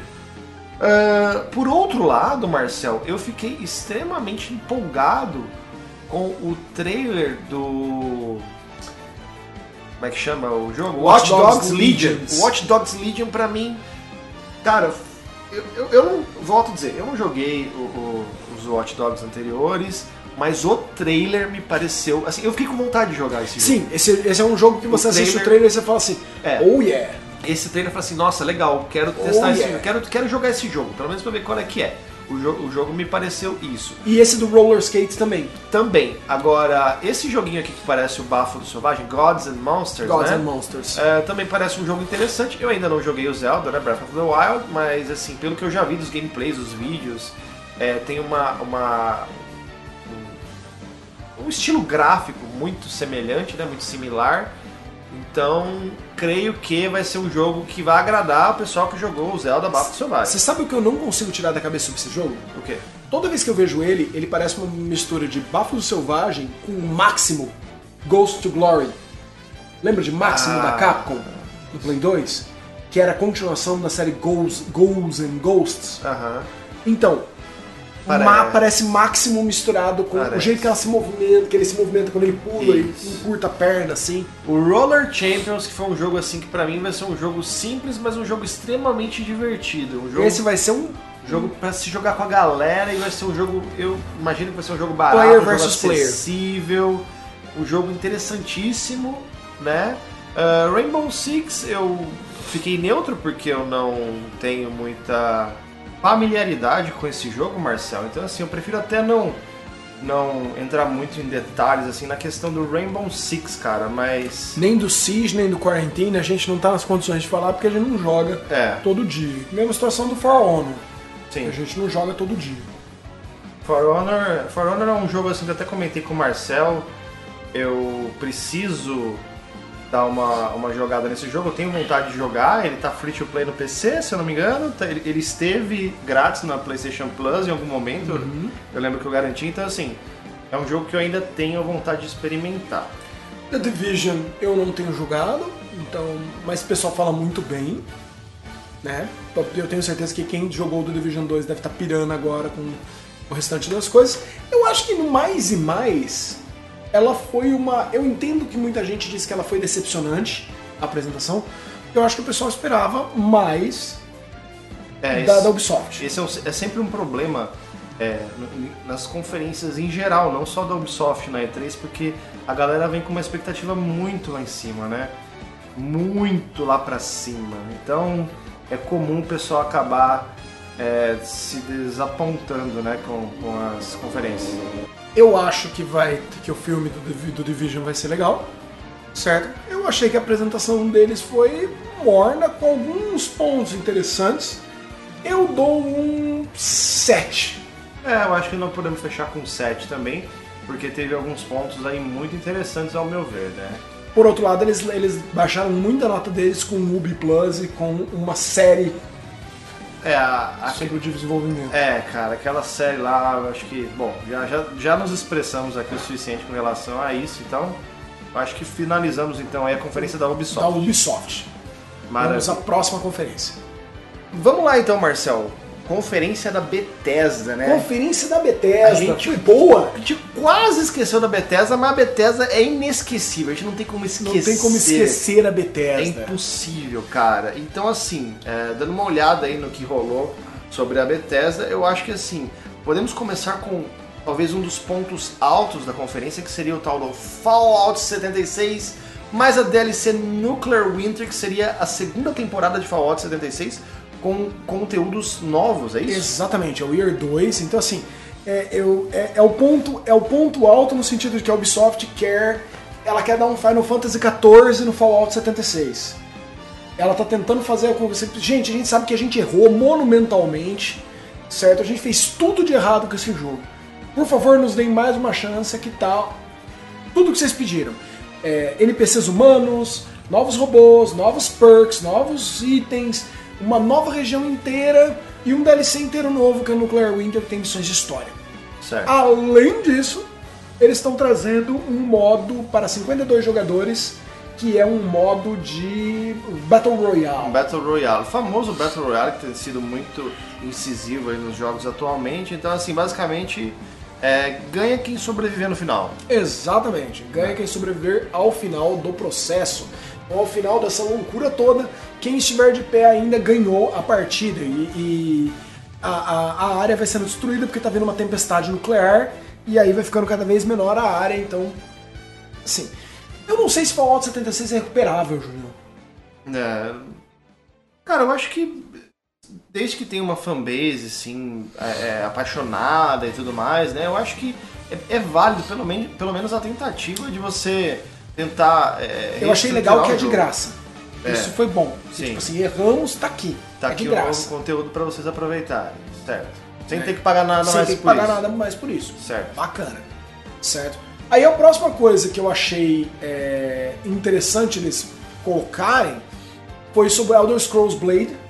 Sim, Né? Elder Scrolls, Elder Scrolls Scrolls Blade, Blade. que é um jogo aí que originalmente saiu free to play para Mobile. mobile, devices, né? Foi o segundo, segundo maior sucesso da Bethesda em mobile. Aham. E por- ficou por quatro meses como o jogo mais downloadado da loja da, do Android, do Android, no Google Play. no Google Play. Interessante. E agora eles estão ganhando uma versão também free to play para o Nintendo Switch. Switch já está disponível nesse momento, você pode ir lá e downloadar. E o que é interessante, cara, é que você pode é, mesclar o jogo, né? Você pode começar jogando no celular e e jogar no Switch, aí volta pro celular, e aí você fica à vontade pra. Eu não sei por que motivo alguém vai tirar do Switch pra pôr no celular, porque o Switch já é mobile também, né? É. Mas, talvez pela aquela questão de que você não Ah. bota o Switch dentro do bolso, né? Você não leva o Switch num casamento, né? É, é. Então fica, fica mal. Você pode, mas você não deve. Não deve, é melhor É, não. né? Então assim. Melhor não. Aí o ponto em que nossos queixos, o ponto em que os nossos queixos começaram a raspar no chão, foi a hora que o Sr. Shinji Mikami subiu no palco. Exatamente. Cara, ele. é- Meu, ele inventou um tal de Ghostwire Tokyo. E esse trailer foi aquela de cair o fiofó O fiofó do, do Fulegas. do Fulegas. Exatamente. Porque foi um negócio que assim. Se eu assim, meu Deus, cara, que loucura que é aquela, velho. Será que ele tá querendo competir com o nosso glorioso. Secure, Não, com o nosso glorioso. Evil Within. Não também, Evil Within do mesmo Mikami. Eu tô falando do. do outro japonês louco. Suda 51? Death Stranding, do Sr. Hideo Kojima. Ah, não, é, é impossível, né? Não tem como. Não tem como. Não tem como. Eu, eu, eu achei que foi, foi uma, uma noia ali, uma. uma... Foi uma noia muito louca, Muito principalmente que doida. parece que o Thanos pegou a manopla de novo. É, Todo então.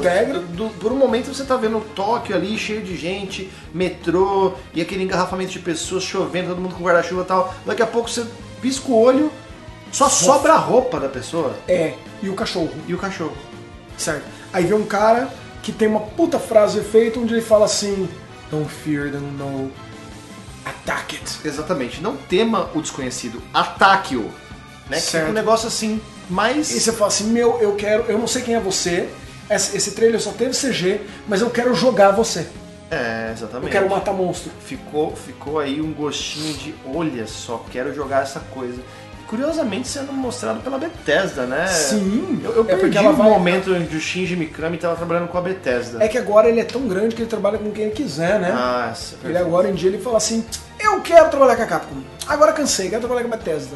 entendi. Ele é, entendi. ele é Shinji Mikami. Perfeito. Shinji Resident Evil 4 Mikami. Shinji fucking Resident Evil Mikami.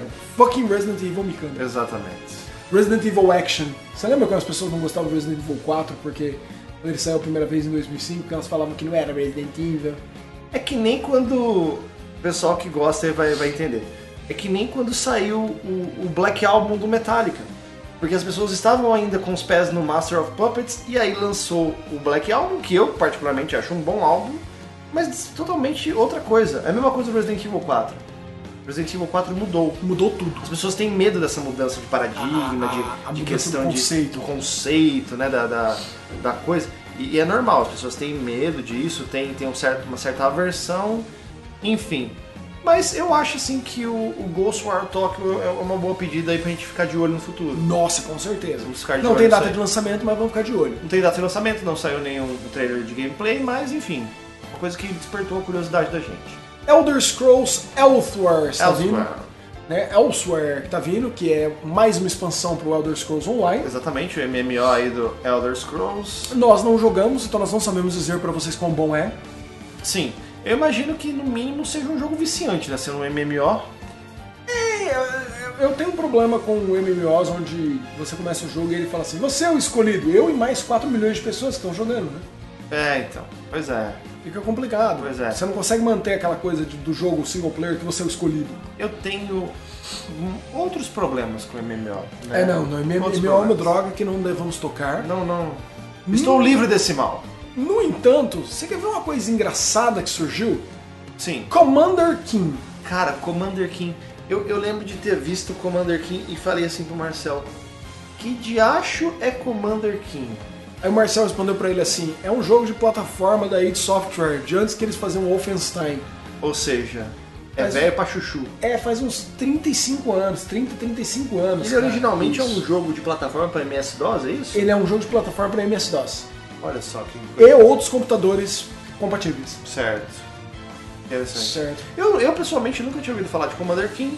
É, é, dá a impressão que hoje assim é um jogo de plataforma mobile que veio direto do Cartoon Network para o seu celular. Ele, ele, ele tem um certo. Ele tem um certo. apelo.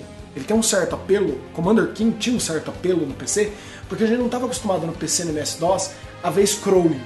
Você era por tela os jogos de ação. Isso. Você não tinha scrolling. Scrolling Isso. era uma coisa que você via em videogames. Certo. Aí, o pessoal na id Software, que são magos da programação, eles conseguiram fazer scrolling suave. Commander King era famoso por isso. Oh, Certo. Mas agora o Commander King parece alguma coisa meio.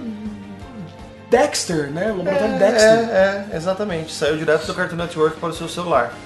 Mas Não sei, enfim, eu acredito que deve ter seu público, provavelmente público infantil, certo? Um jogo aí que não é dos mais interessantes pra gente, assim. Até porque ele é unicamente celular. É, a gente não tem costume de jogar em celular, nada contra quem jogue, mas enfim. É um joguinho aí que passou despercebido, assim, não, não achei muito Ficou meio, relevante. é, ficou meio fraquinho.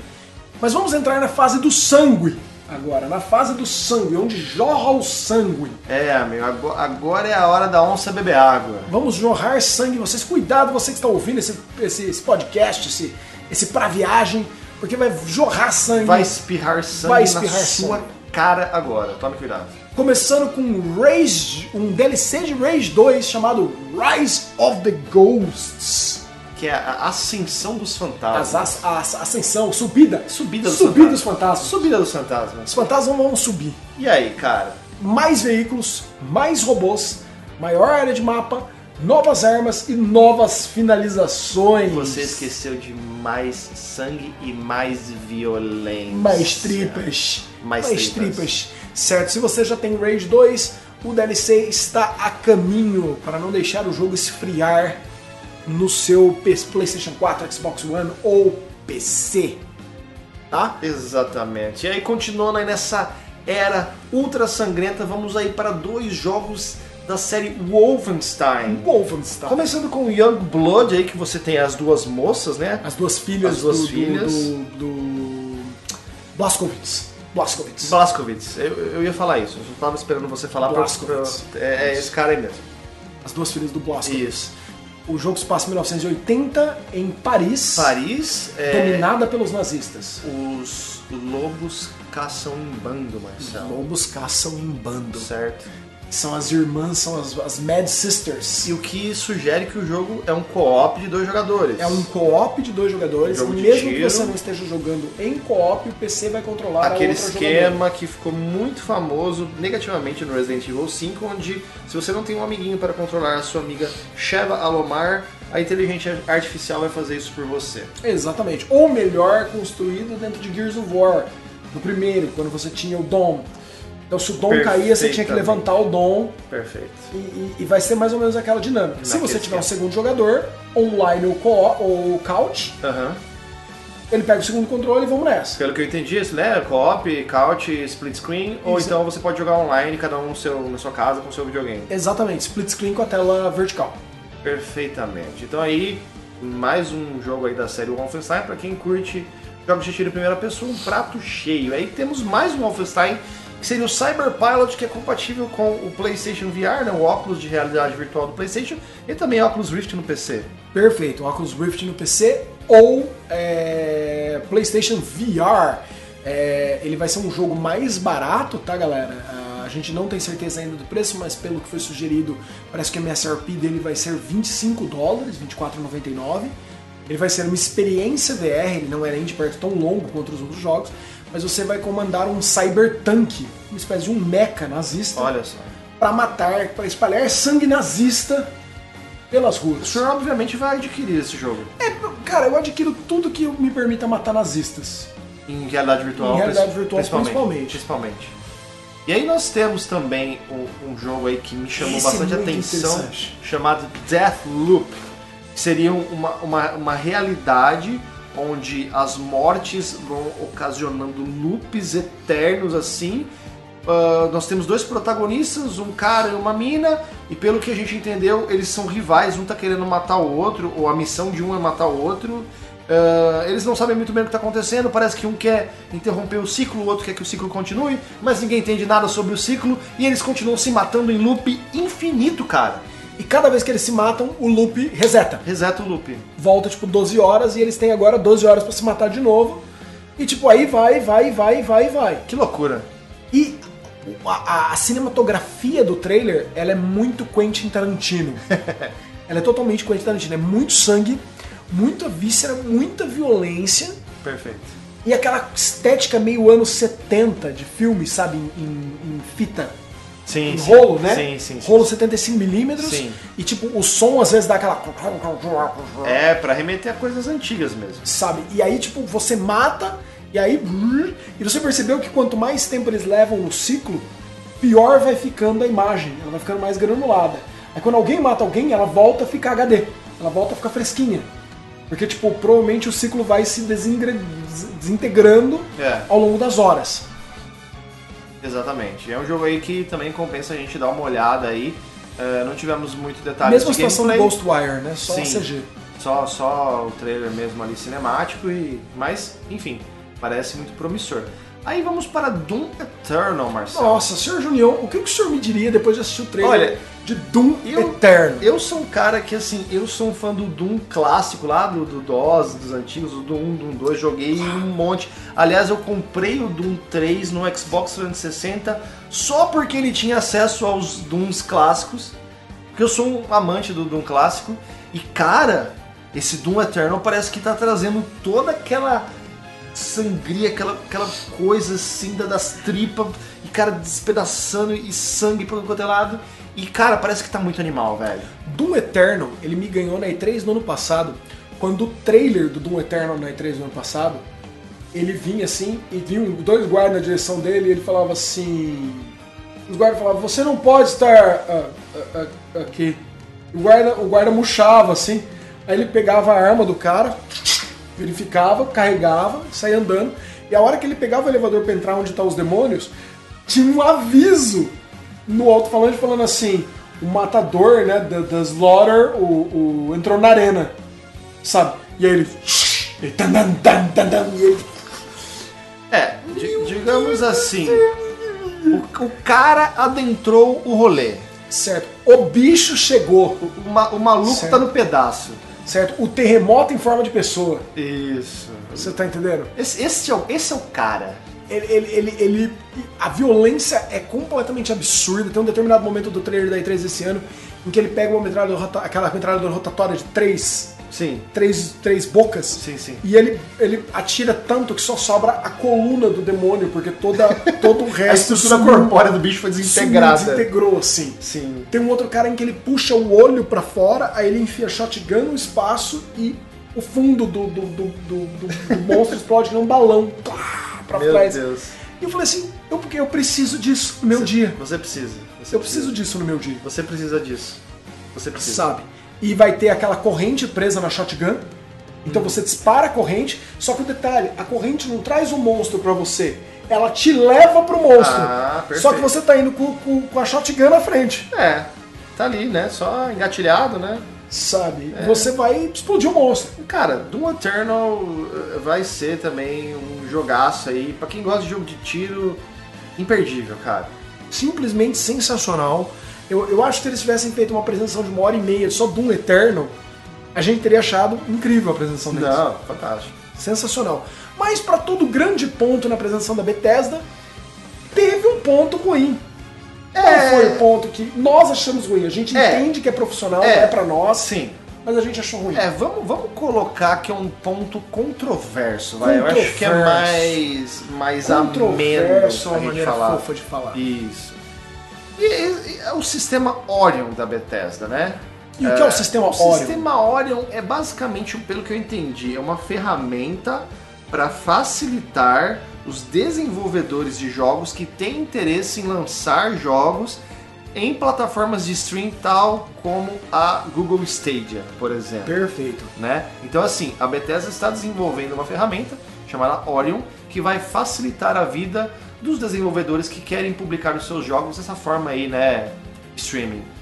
Exatamente, é uma, é uma IAzinha, é uma- um sisteminha inteligente, né, que ele, ele reestrutura o jogo de forma a facilitar o uso de banda, diminuir lagging, diminuir latência, etc, e facilitar que o jogo seja rodado 4K 60 FPS aonde você estiver. Toda tecnologia empregada nesse tipo de, de, de solução para gaming, né? Para jogos de videogame, eu acho que é extremamente válida, porque eu estava comentando aqui com o Marcel momentos antes da gente iniciar a gravação. Eu não consigo imaginar um cenário hoje ou próximo de hoje onde as pessoas sejam felizes com jogos em streaming. Não, não dá. Principalmente com a nossa conexão de internet aqui, né? É, eu Brasil falo, não dá. É, eu falo por mim, eu tô aqui numa conexão de internet, eu tenho problemas com a internet aqui, é, inclusive afetando os conteúdos que o Minicastle traz, as live streams e tudo mais. Então, assim, qualquer é, esforço tecnológico investido na- nessa questão para facilitar e otimizar esse tipo de, de serviço é extremamente válido. Agora sim, a gente queria ver jogo, nós vimos jogos. Olham pra gente. Não foi, foi ponto baixo da apresentação É, é um deles, ponto- porque nós não somos profissionais. Exatamente, assim, diretamente não afeta a gente, afeta indiretamente, afetaria caso essa ferramenta venha a ser relevante no futuro para, como eu falei, facilitar os desenvolvedores que estão portando aí esse tipo de, de, de jogos em, em streaming, né? Jogo, você não, não faz o download, você joga o jogo ali como o Netflix, como o YouTube. O jogo está passando no seu dispositivo naquela hora, você não tem ele instalado né, fisicamente. Então, é, é, tomara que, que dê tudo certo, que eles consigam aí a passos, não sei se de tartaruga, mas que consigam avançar nessa coisa. Quem sabe os nossos netos vão é, Jogar- aproveitar jogos em stream de uma, uma maneira legal, né? Sei. Considerando a minha e a sua vontade de termos filhos, eles serão imaginários também, então eles devem aproveitar muita coisa. Sim, mas, mas, é, é, eu tô dizendo assim, Mas eu entendi, você entendeu, de, né? de- de Os netos tempo, da nossa geração. Os netos, eu digo que os filhos da nossa geração já vão aproveitar. É, Muito ótimo, ótimo. Certo, mas eu, eu achei que talvez, eu não sei se o Junior concorda comigo nisso, não foi o palco para apresentar isso. A Game Developers Ah, Conference sim. era o palco para apresentar o Orion. Perfeito, A E3 não. perfeito. Eu acho que sobrou um tempinho ali, né? Os caras quiseram falar. É, eles falaram assim: ah, vamos mostrar isso porque isso aqui vai ser bom com jornalista. É. Mas isso não é bom pra videogame, não é parte da, é, par- é bom para a indústria por trás, mas não para a parte frontal da indústria. Exatamente, o consumidor final não está interessado nisso. Qual a pontuação que você daria para a apresentação da Bethesda da E3 2019? Cara, a gente tem dado nota 7 aí pra todo mundo, né? Até agora, mais ou menos. Cara, eu dou. Ó, é, vamos, vamos dar um bônus aí. Eu vou dar nota 8,5 só por causa do gore que foi fantástico. Principalmente Vou- no Wolfenstein e no Doom Eternal. Vou com você no 8,5. Serei obrigado a concordar com o palestrinha, certo? Vou no 8,5 no- na, na apresentação da Bethesda. Sensacional! Me surpreendeu, eu não esperava. Tudo bem que assim, não foi. O o Ghostwire foi uma surpresa pra todo mundo, né? E o, os outros, e o Deadloop também, mas o resto a gente já sabia que existia, mas a apresentação deles foi muito boa, muito bem, foi concisa, muita violência, muito gore e em pouco tempo. Foi uma apresentação curta com É, bem condensada. bem condensada. Parabéns, Bethesda. É isso aí. Então ficamos por aqui com a conferência da Bethesda. Vamos à próxima. Marcel, antes de começar aí a falar da, da, da- de uma, mais uma conferência aí, de uma das grandes aí, vamos, vamos dar uma comentada aí sobre a nova leva de jogos da Limited Run. Limited Run que você conhece muito bem aí, é aquela empresa que traz pra gente versões físicas de jogos que normalmente só tem versão digital Perfeito. né? Então, assim, o line-up 2019 da E3 de Limited Run, dos jogos da Limited Run, começando com Atari Flashback Classics para Vita, Sim. a Toy Collection para 3DS. 3DS, sim. O Vita tá ganhando uma série de jogos e o 3DS alguns. Interessante. Isso é muito estranho. Não, mas é, é porque o Vita, ele é um, é, um, é um- O pessoal até brinca, né? Que o Vita não tem jogos. O Vita tem muitos jogos, só que muitos jogos digitais e muitos jogos indie. Sim. Então, é- é- é- eu não. E muitos jogos japoneses que o ocidental não gostou. Sim. Então, assim, pra mim não é necessariamente uma surpresa. Vamos lá. Bad North para Switch. Blaster Master Zero. Esse jogo é muito bom, pessoal. Meu Deus, eu já tenho ele digital. Eu sou obrigado a pegar ele agora, meu Deus. É, o Marcelo é fã. Jogo pro Switch também. Blazing Chrome, que é um jogo brasileiro. Sim. Tava rodando lá uma Bacana. demo lá no festival Retro Games Brasil. Eu infelizmente não consegui jogar o Blazing Chrome lá, É. mas, mas dei uma espiada assim e o jogo tá sensacional. Pra quem não conhece, é um jogo assim. É, bebe muito da, da- na fonte do, do Contra. É um, é um shooter, certo? Corpse Killer. Corpse Killer, mas para PlayStation 4, enfim. Corpse Killer. Será que eles vão pegar a versão do Saturno? Corpse Killer versão do Saturno, que é The Graveyard Edition. É, Senão- porque era a melhor das versões. Mas se não tá escrito Graveyard Edition, Então tem que ser a versão do 3DO. Curiosamente, a versão do Saturn não tem acesso à, à pistola, não é Não. compatível. Infelizmente. The Curse of Monkey Island, Curse PC. of Monkey Island também. Damascus Gear Operation Osaka e Damascus Gear Operation em Tóquio, ambos pro Vita. Exatamente. Dark Devotion para Switch PS4. Deadbolt pro Vita. Double Switch. Você lembra de Double Switch? Double Switch. Você me comentou aqui, mas eu não tenho uma lembrança. de Double Switch era um jogo de. de Sega CD. Ele saiu pro 3DO também. Mas ele era tipo. Na ele era pegada do Night Traps. do Night Trap, você ia ativando e desativando armadilhas pela casa. Certo. E Double Switch vai sair pro Switch. Fantástico. Double Switch para Switch. Então Double Switch no Switch seria uma ter um third Switch? Triple Switch. Triple Switch. Triple Switch. Talvez. Não, essa piada ficou horrível. Corta. Próximo jogo. Freedom Planet. Switch Freedom! e PS4. Guacamelee. Guacamelee para PS Vita. Guacamelee jogaço. Jogaço, Metroidvania. Recomendadíssimo Guacamelee, excelente. Hover para o PS4. 4. Mercenary, Kings. Kings! Também para o PS4. Você Metal gosta 3. de Metal Slug, você é obrigado a jogar Mercenary Kings. Ok, então temos o Mercenary Kings para PS4 e o próprio Metal Slug 3 para PS Vita. Vita Ok. Monkey Island 2 Special Edition LeChuck's Revenge. para PC. Night in the, The Woods. Woods, joguinho de terror gostoso para Switch, PlayStation 4. Perfeito. Papers, Please, que é um jogo extremamente burocrático para PS Vita. Né? Papers, Please, tá, tá ligado? Ok, mas vai usar a tela Sensible Talk, provavelmente. É, provavelmente. Pix the Cat Para a Vita também, não conheço esse jogo. é um plataforma bobinho. Ok. Power Ranger Battle of the Grid já está à venda neste momento, certo? Tanto para Switch e PlayStation 4. Exatamente. Temos também o Real, Real Mist, Mist para pra Switch. Switch. Red Faction para PS4. Sim. Revenant Dogma para PS Vita. Sim. Rocket Birds Hard Boiled Chicken e, e Rocket Birds 2 Evolution, ambos para Vita. Cara, você já jogou Nem... Rocket Birds Hard Boiled Chicken? Não. Esse jogo, o primeiro, né, estava, eh, esteve na PS Plus eh, de graça em algum momento e eu joguei. Cara, é um jogo de tiro 2D pixelado. É, não é bem pixelado, é- mas é, é- é 2D, um gráfico em HD 2D. Imagine o Rambo versão galinha. Eu estou tendo dificuldades. É, é Eu isso. estou tendo dificuldades. Depois o senhor assista o trailer de Rocket Birds Hardball Chicken. Sim, certo? senhor. É um jogo que vale a pena. Rogue Legacy, mais um Muito indie bom. para Switch. The Secret of Monkey Island. É, vocês perceberam que vários desses jogos que a gente está citando são da LucasArts, porque eles fecharam um acordo com a LucasArts. Então vocês vão ver várias coisas muito interessantes aparecendo. Sim, incluindo Secret of Monkey Island e Special Edition para PC, PC. os dois. Shenmue 3 Collector's, Collector's Edition. Edition. A, a mão do Junior até coçou. É, A mão do Junior até coçou. Shenmue é um jogo que, apesar de eu não, não ser um, um fã, assim, um fã inveterado do jogo, eu tenho, eu tenho, eu tenho muito, muito apreço pelo jogo, principalmente por conta da figura do Yu Suzuki. Enfim, Star Wars para NES e para Game, Game Boy, cara, NES e É. Game Boy. Star Wars Vamos e Star ter Wars Empire releases Strikes Back. físicos de jogos de Star Wars para Nintendinho e para Game Boy em 2019. 2019 barra 2020. Que delícia. Certo? Você vai ver um jogo novo de NES e um jogo novo de Game Boy. certo? Star Wars Bounty Hunter para PlayStation 4, certo? Ele não deve ser a versão HD que saiu no PlayStation 3 colocada num disco. Star Wars Dark Forces na versão do PC. Dark Forces, que é um jogo de tiro, né? Jogo de tiro em primeira pessoa Sim. e você joga com Kyle Katarn. Olha Primeira aí. vez que você jogava com Kyle Katarn.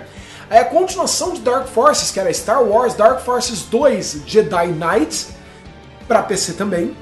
Aí a continuação de Jedi Knight, que dropou o Dark Forces e ficou só Star Jedi Wars Knight Jedi Knight 2, dois, Jedi Outcast. Perfeito. que é com a, com a esposa do Luke Skywalker, Kamara Jade. Ok. Aí, o famosérrimo e caríssimo no Xbox Star Wars Jedi Knight Jedi Academy. Jedi Academy, que vai sair agora pra PC versão física, certo? Vai sair a versão física para PC. Existe uma versão especial para o Xbox que custa um rim, um fígado e um primogênito. Sabe o que mais do Star Wars vai sair? Episódio 1, Racer para PC e Nintendo 64. Carai, véi! Exatamente. Vai sair um jogo de Nintendo 64 este ano, pessoas. Exatamente. Vocês entenderam que 2019 vai ter dois jogos de NES, dois jogos de Game Boy e um jogo de Nintendo 64. Versões físicas para você comprar através do Limited Run. Certo. Star Wars Racer Revenge para PlayStation 4. Nunca joguei. Era uma continuação espiritual, vamos assim dizer, do, do, do Pod Racing, mas saiu só para PC e Dreamcast, eu acho. Ok. Aí temos Star Wars Rebel Assault. Muito bom. Rebel Assault, cara, Rebel Assault. Eu tenho um sábado retrô do Rebel Assault 2 para PlayStation. O Rebel Assault 2 ele é bem mais tecnológico do que o 1, mas o 1 também é um jogo muito legal. Pra época era de cair o orifício do glúteo. Exatamente. Certo. Shadows of the Empire. Certo. De novo, outro jogo de Nintendo 64. 4, exato, sendo relançado e também versão física para PC. Para PC. Que também vai levar as versões físicas de TIE Fighter e X-Wing. Nossa, na época do DOS, cara, esses jogos eles eram assim uma preciosidade. E depois teve também a, a, a versão que era um contra o Um outro, contra né? outro, cara. X-Wing versus versus TIE Fighter. que era um jogo que todo mundo queria ter. E na época eu nunca achei quem tivesse pra fazer a cópia e. e você tinha. Eu né? tenho. Então. Eu tenho, e foi o primeiro jogo, e eu comprei, levei pra minha casa, não li a caixinha, e fiquei meses sem poder jogar, se não um ano sem poder jogar, porque ele exigia aceleração gráfica. Fraca, placa aceleradora E eu gráfica. não tinha placa aceleradora gráfica na época. É. Eu tive que esperar trocar de computador pra conseguir usar o jogo. Normal, cara. Certo. Eu não conhecia você na época, senão eu ia pirar contigo nisso aí, com certeza. Certo? Super Meat Boy! versão é um jogo super aclamado aí, é um jogo que foi basicamente pioneiro na, na- na sua linha de jogos. É um jogo indie que já existe digital aí para diversas plataformas, vai receber a versão física para Switch, PlayStation 4 e PlayStation Vita. Vita. Super Meat Boy. Você vê que a Limited Run é uma empresa diferenciada que está aí interessada em, em atender realmente minorias, porque jogos e jogos e jogos de Vita sendo lançado físico, cara. Eles deram entrevistas e várias das entrevistas deles tem muita gente do staff da empresa e você percebe que eles são, tipo, apaixonados, assim.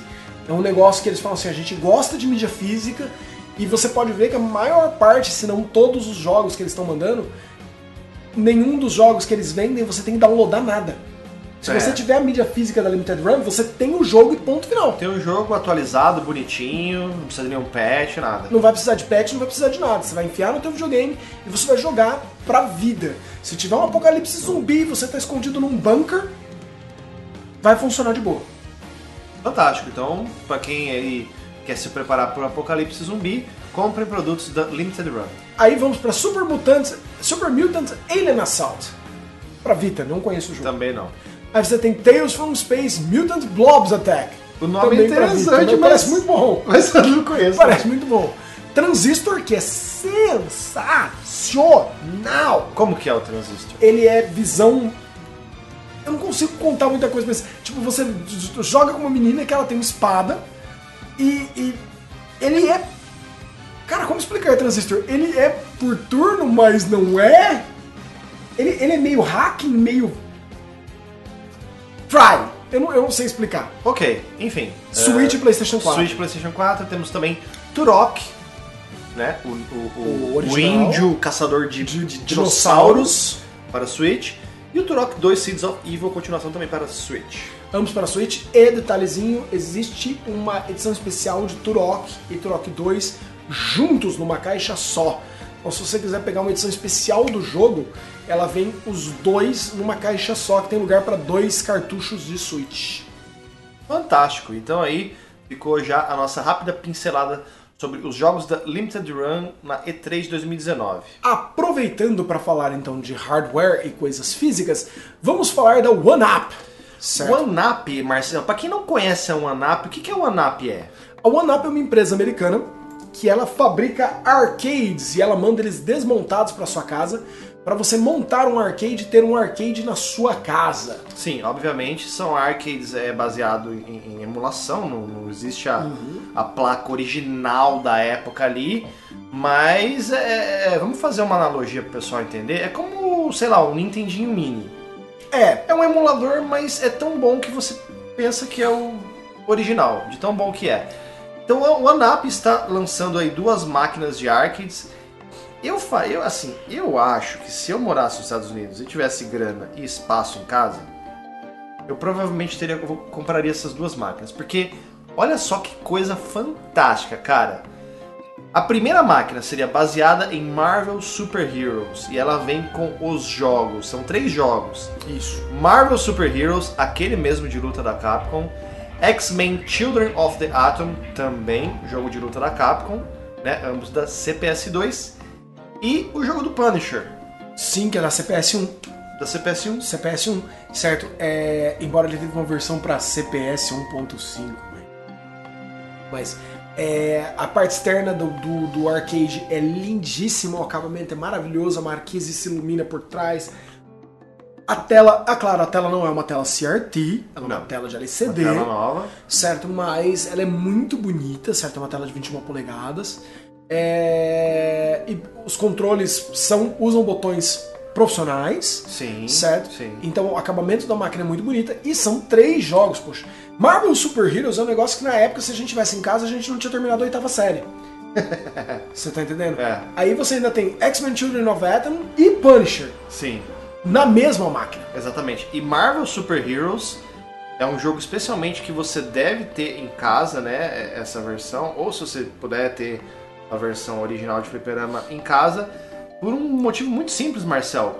Não existe nenhuma versão caseira decente 100% decente desse jogo. Não. O que mais chegou perto foi na época do PlayStation 3 barra Xbox 360 com Marvel, uh, Marvel's Capcom Origins, que continha o Marvel's Capcom e o Marvel Super Heroes.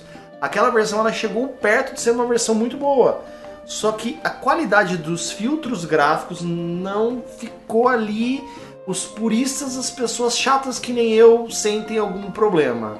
Então o Marvel Super Heroes é um jogo que não existe nenhuma versão caseira 100%.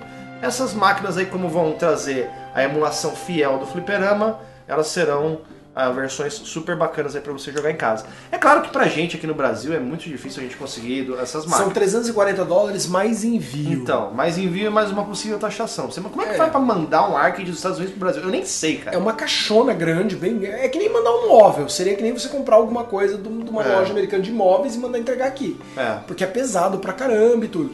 Então, dentro dos Estados Unidos é simples, porque a OneUp tem acordos com, com várias transportadoras. Tal, sim. Aqui no Brasil vai ser complicado. Vai ser difícil, vai ser difícil. Vai ser complicado. E tem mais uma máquina também, né, Marcelo? Baseada em TMNT, Teenage Mutant Ninja Turtles. Perfeitamente. As com, Tartarugas Ninja. Com os dois jogos favoritos das Tartarugas Ninjas, pelo menos pro Junião, não sei se pro Marcel. Com certeza. Que são o, o jogo de 89 aí da Konami e o Turtles in Time também da Konami. Aí, os dois jogos beat'em up aí dos, do final dos anos 80 barra começo dos anos 90. Aí, dois jogos realmente imperdíveis, os quais os dois você tem acesso no Xbox 360. É claro que o Turtles in Time é a versão reshelled, que seria a reimaginação, o remake do clássico do arcade. Muita gente acha que é a versão do Super Nintendo. Não, a versão do Super Nintendo é diferente. Tem coisas a mais. Não, é a versão do arcade, né? Então, assim, mas enfim, para você ter um, um arcade da One Up é um charme totalmente. É um charme totalmente diferente. diferente. Você vai ter que, tipo, é um outro nível. E eu vou aproveitar, visto que você puxou essa coisa da Konami, e eu vou falar assim que nós não esperávamos ver nada da Konami na E3, absolutamente nada, Aí a Konami foi assim, entrou no palco, né? Na verdade não foi no palco, ela fez uma apresentação em vídeo onde ela falou assim: PC Engine Mini, tá galera? E dropou o mic assim. Pum. Beijo me liga. Beijo me liga. PC Engine Mini, velho! É. Pouca coisa foi divulgada Na, até quase agora. nada até agora. Mas, é, pelo, o que a gente pode ver é que existem várias versões do plástico, né, da, da carcaça, imitando as várias, ah, ah, né, várias variações, não sei se eu posso ser redundante assim, do PC Engine, PC Engine Core, como o Core Graphics, Super Graphics, o, várias, É, várias... O, o, Japone- o Japão vai receber o, o branco, do, o primeiro. O, prime- O core principal, Engine sim. Core. Que, era, que era, na verdade, era só PC Engine. PC Engine, Aí a Europa vai receber o PC Engine Chumbo, que é o Core. ok. E os Core. americanos vão receber o TurboGrafx. Ah, perfeito. Cada uma das regiões vai receber um. E os jogos, por enquanto informados para cada uma dos seis jogos informados para cada região são diferentes. Eles não falaram quantos jogos vão ser, não falaram o preço, mas a versão japonesa tem Rondo of Blood. Importantíssimo, uma informação aí que a gente precisa passar, então vamos ter também jogos do PC Engine CD, Sim. Então teremos aí a, a gama do, do PC Engine total aí com possibilidade de aparecer na A lista de versão jogos. americana, um dos, um dos seis jogos confirmados é Is, Chronicle of Is, que Uhum. tem Is 1 e dos dois, que é CD também. Certo. Então, os três regiões vão ter jogos de é, que são Who Cards e Também CDs. jogos em CD. E essa lista de jogos, obviamente, que ela é uma coisa assim semi-importante, porque eu tenho certeza absoluta que no dia 1 a galera vai desbloquear o, videogame. E aí você vai botar simplesmente qualquer jogo que você quiser, né? Tem sido assim com os minis, né? uma, uma pergunta grande que foi feita diversas vezes aí já pra Konami e agora a Konami já confirmou. Não, não dá pra você usar um card de verdade no, no coisa, não, mas cabe. Não, não dá. não Mas dá. é porque a galera, porque o pessoal disse que não é tão menor que os outros minis. Ok, Porque o PC Engine já era um console econômico Sim. em termos de espaço. sim, Então a Konami não fez ele muito menor.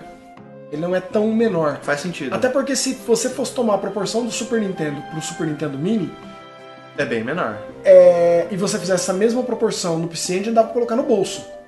Ele ia ser tipo um, É, ele ia ser um cartão de crédito, basicamente. É, é, porque o, o, o, o core principal, né, o PC Engine por si só, ele é bem pequenininho já. Ele é muito, muito econômico, galera. É, É. bem pequenininho. Então, assim, por enquanto é isso que eles revelaram. Ah, um detalhe interessantíssimo, Junior. que Eu tava, nós estávamos esquecendo de falar. Tem acesso para dois controles. Olha, interessante. Tem Porque duas entradas de Tem controle. duas entradas USB. Fantástico. O, o, o, o, PC Engine é, original só tem uma, uma conexão de controle. Se você quiser colocar dois ou mais controles, você que compra o multitap. Você tem que comprar um multitap. Então, Então agora você vai ter duas entradas USBs na frente do aparelho. fantástico. né, para você usar. Eles ainda não revelaram preço, não revelaram data de lançamento, mas não deve estar muito distante. Mas é, talvez algumas pessoas também estejam se perguntando por que Konami revelou isso. Por que a Konami revelou isso, né? A Konami tem os direitos do Engine desde quando? Ela comprou, se eu não estou enganado, em 2002. Ela comprou a Hudson. Se eu não estou enganado, foi em 2002. Ou foi 2002 ou 2012. Eu não estou lembrando agora qual foi a data, mas em um determinado momento ela comprou a Hudson. A Hudson Soft E- e, a NEC. A NEC, A NEC, ainda existe a separada. NEC existe. E como o nome NEC ainda aparece no material de divulgação, alguma coisa as duas ajustaram ali. Teve ali uma negociação para poder lançar esse produto. A NEC faz um certo tempo que ela não mais está no mercado de videogame no, no, no, no se- no setor de placas. Né? Mas ela continua funcionando, é, é, criando gabinete e material audiovisual.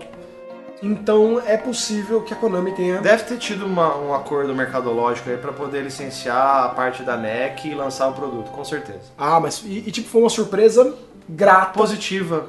Apesar de que nós estamos na era dos minis, né? Daqui a pouco eles vão inventar, sei lá, o Um Junião Mini, Marcel Junião Mini. Mini, Mini Castle Mini, Mini Mini. Mini, Mini Mini. Mini O Mini. Mini Mini, você, os vídeos do Mini Mini só tem tipo 20 minutos. É, eu acho que não vai dar certo. O pessoal não vai gostar. Não. Vamos para a próxima apresentação. Então, Marcel, agora a hora que você tava esperando, cara. A hora da Nintendo na E3, né? A, a Nintendo trouxe bastante coisa aí, bastante material, bastante jogos, né? O que é mais importante. E aí, Marcel, você quer começar por onde, meu filho? Bom, é- Bom, eu quero começar com a gente citando que o que ela não mostrou que é o Switch Mini ou Switch Lite, ou nova versão do Switch, nem nada. Nós já vimos feito um papo sério dizendo que isso provavelmente não aconteceria, porque ela não quer dar um tiro no próprio pé e diminuir as vendas, né? Mas a gente, muita gente ficou decepcionadíssima com isso. É, eu não sei.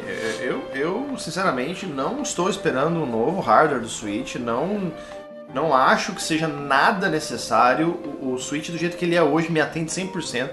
Eu não vejo a Nintendo fazendo uma versão mais parruda do, do hardware, até porque existe todo um trabalho, todo um sacrifício, um esforço aí das desenvolvedoras para portar jogos já para essa máquina que existe hoje. Então, se você tiver que mexer com uma outra máquina ainda, né, que seja um pouco mais possante, vamos dizer assim, vai quebrar todo o ritmo e talvez alguns ports que nós estamos vendo no Switch a gente não vai ver mais. Posso estar falando bobagem, mas é um, é um, seria um trabalho dobrado por parte das soft houses ter que fazer conteúdo para duas máquinas diferentes. A questão do Switch Mini, para mim, não faz muito sentido, porque o Switch já é portátil mesmo. Ele já é um tamanho bacana. É que se ele fosse mais barato, ele atingia mais gente, né? Qual que é o preço original dele lá fora? R$ 299,99. E você acha que quão mais barato ele teria que ser? Eu imagino que a Nintendo vai colocar uma versão nova do aparelho junto com Pokémon por ou 199 ou 230. É, o 199 já fica realmente bem mais acessível, né? Enfim, isso é cenas para próximos capítulos. Para os próximos capítulos. Então ela não mostrou, muita gente ficou decepcionada com isso. Houve várias brincadeirinhas ao longo, lembrando que a, a Nintendo não esteve fisicamente na E3. Ela fez uma apresentação usando vídeos, tanto da Treehouse quanto da o Nintendo Direct, certo? Então, e ela se concentrou em massacrar em jogos. Na verdade, ela falou em tantos jogos que a gente vai. É. Não vamos nem tocar todos e alguns nós vamos tocar muito por cima. É, por exemplo. A gente tem que ter uma lista aqui para não esquecer de nada. É, a gente fez uma lista aqui, mas alguns a gente vai tocar muito por cima. É, por exemplo, New Super Luck Tale, Yooka-Laylee and Impossible Lair, Overcooked 2, Sakuna of Rice and Ruin. Todos eles estão vindo pro Switch. Todos eles já haviam sido apresentados em outros momentos para as outras plataformas, então tanto o New Super Luck Tale quanto o Yooka-Laylee são plataformers, o Sakuna é uma, um, um RPGzinho mais levinho, o Overcooked 2 é o Overcooked 1, mas... É, né, uma, sequência Uma sequência, não né? muito, na- não muito mais coisa. Nós já citamos também o Elder Scrolls Blades, Sim, Elder Scrolls Blades, que é um jogo aí free to play para mobile, que agora também vai estar é, no Switch com possibilidade de você jogar em jogar no Switch, depois vai pro mobile, depois volta pro Switch, enfim. né? Wolfenstein Youngblood, nós já citamos também. Sim. Mas agora chamarei Junião às cordas com Contra Rogue Corps. Rogue Corps, que aí é um, um- um contra totalmente em 3D, com um estilo é, gráfico muito moderno, um jogo que aceita um cooperativo de quatro jogadores, tanto em co-op local quanto co-op online. Então, assim, é, jogos de outrora sendo é, trazidos de volta à tona de uma forma muito competente Modernizada. modernizada, porque é a essência do Contra tá ali. É um shooter, é, tudo bem, não é um shooter 2D, lateral e tudo mais. Só que, pô, é um shooter, cara. E, e do jeito que a gente viu as imagens aí, eles fizeram uma adaptação muito bacana aí pro 3D. Ficou muito bacana, muito bonito. Tem um panda. Tem um panda. É muito importante frisar que tem um panda É com um lança-foguetes, certo? Sim, sim. E, e- e eu achei assim que eu não tava esperando isso e foi muito, muito fofinho. Muito fofinho mesmo. Achei que foi muito, muito bem trabalhado. A, a- Lembrando que além deste Contra novo, nós recebemos o Contra Collection que já Perfeito. está disponível. Perfeitamente. Já está disponível é uma coletânea de jogos clássicos do Contra aí, né? Do jeito que ele, que ele foi, né? Feito pela M2 também? Fe- não tenho certeza. Não tenho Acho que sim. Vamos dar, vamos dar uma olhada Eu aqui. não tenho certeza. Vamos, É, vamos verificar. Contra. Qual é o nome da É, coletânea? lá, Contra Anniversary Collection. Vamos ver aqui. Contra Anniversary Certo, Collection. Anniversary Collection. Blá, blá, blá, blá, blá, desce um pouco mais. Pá, pá, pá. Lista de jogos, Contra do Arcade, Super Contra, Contra Norte América, Contra Japão, Super Contra, Contra 13 Alien Wars, Operation Contra, Contra Hard Corps, Super Probotector Alien Rebels, Rebels. e Probotector. Tector. Quanto jogo, cara do Certo. céu. É a publisher, é, a pela Konami, Konami mesmo, e a developer é a Konami, Konami Digital, Digital sem Entertainment. M2. Enfim, né? é, Parece-me aí um, um, uma- um trabalho bem decente aí de emulação. Não é M2, mas se a própria Konami tá botando na mão, a gente pode até assumir que vem coisa boa por aí, né? Certo, então assim, foi uma opção muito boa da Konami de, de colocar os dois na mesma apresentação Sim. e, e ser muito. Ela foi muito feliz com isso. Falando em colocar na mesma apresentação, ela também colocou na mesma apresentação Trials of Mana, que é a primeira vez que nós estamos vendo Seiken Densetsu 3, que era o sucessor de Secret of Mana, que nunca saiu nos Estados Unidos, e que agora ela está lançando como Trials of Mana Sim, localizado agora para o inglês. localizado para o inglês pela primeira vez. E, Perfeito. além disso, ela está lançando Trials of Mana junto com Secret of Mana e junto com Final Fantasy Adventure, que na verdade é o primeiro Seiken Densetsu, né? Numa coleção chamada Collection of Mana, que também já está disponível hoje, pessoal. Certo. Já está disponível aí dos manas para Switch. Os manas, as mina, os mano. E os manas? Nossa, eu fiquei. Essa piada É, foi péssima, a gente é, vai prosseguir fingindo que a gente não fez ela, certo? Ah, vai ter um jogo feito em cima de um filme do Jim Henson dos anos 80 chamado The Dark Crystal, certo? E detalhe, esse jogo está sendo feito pela Netflix.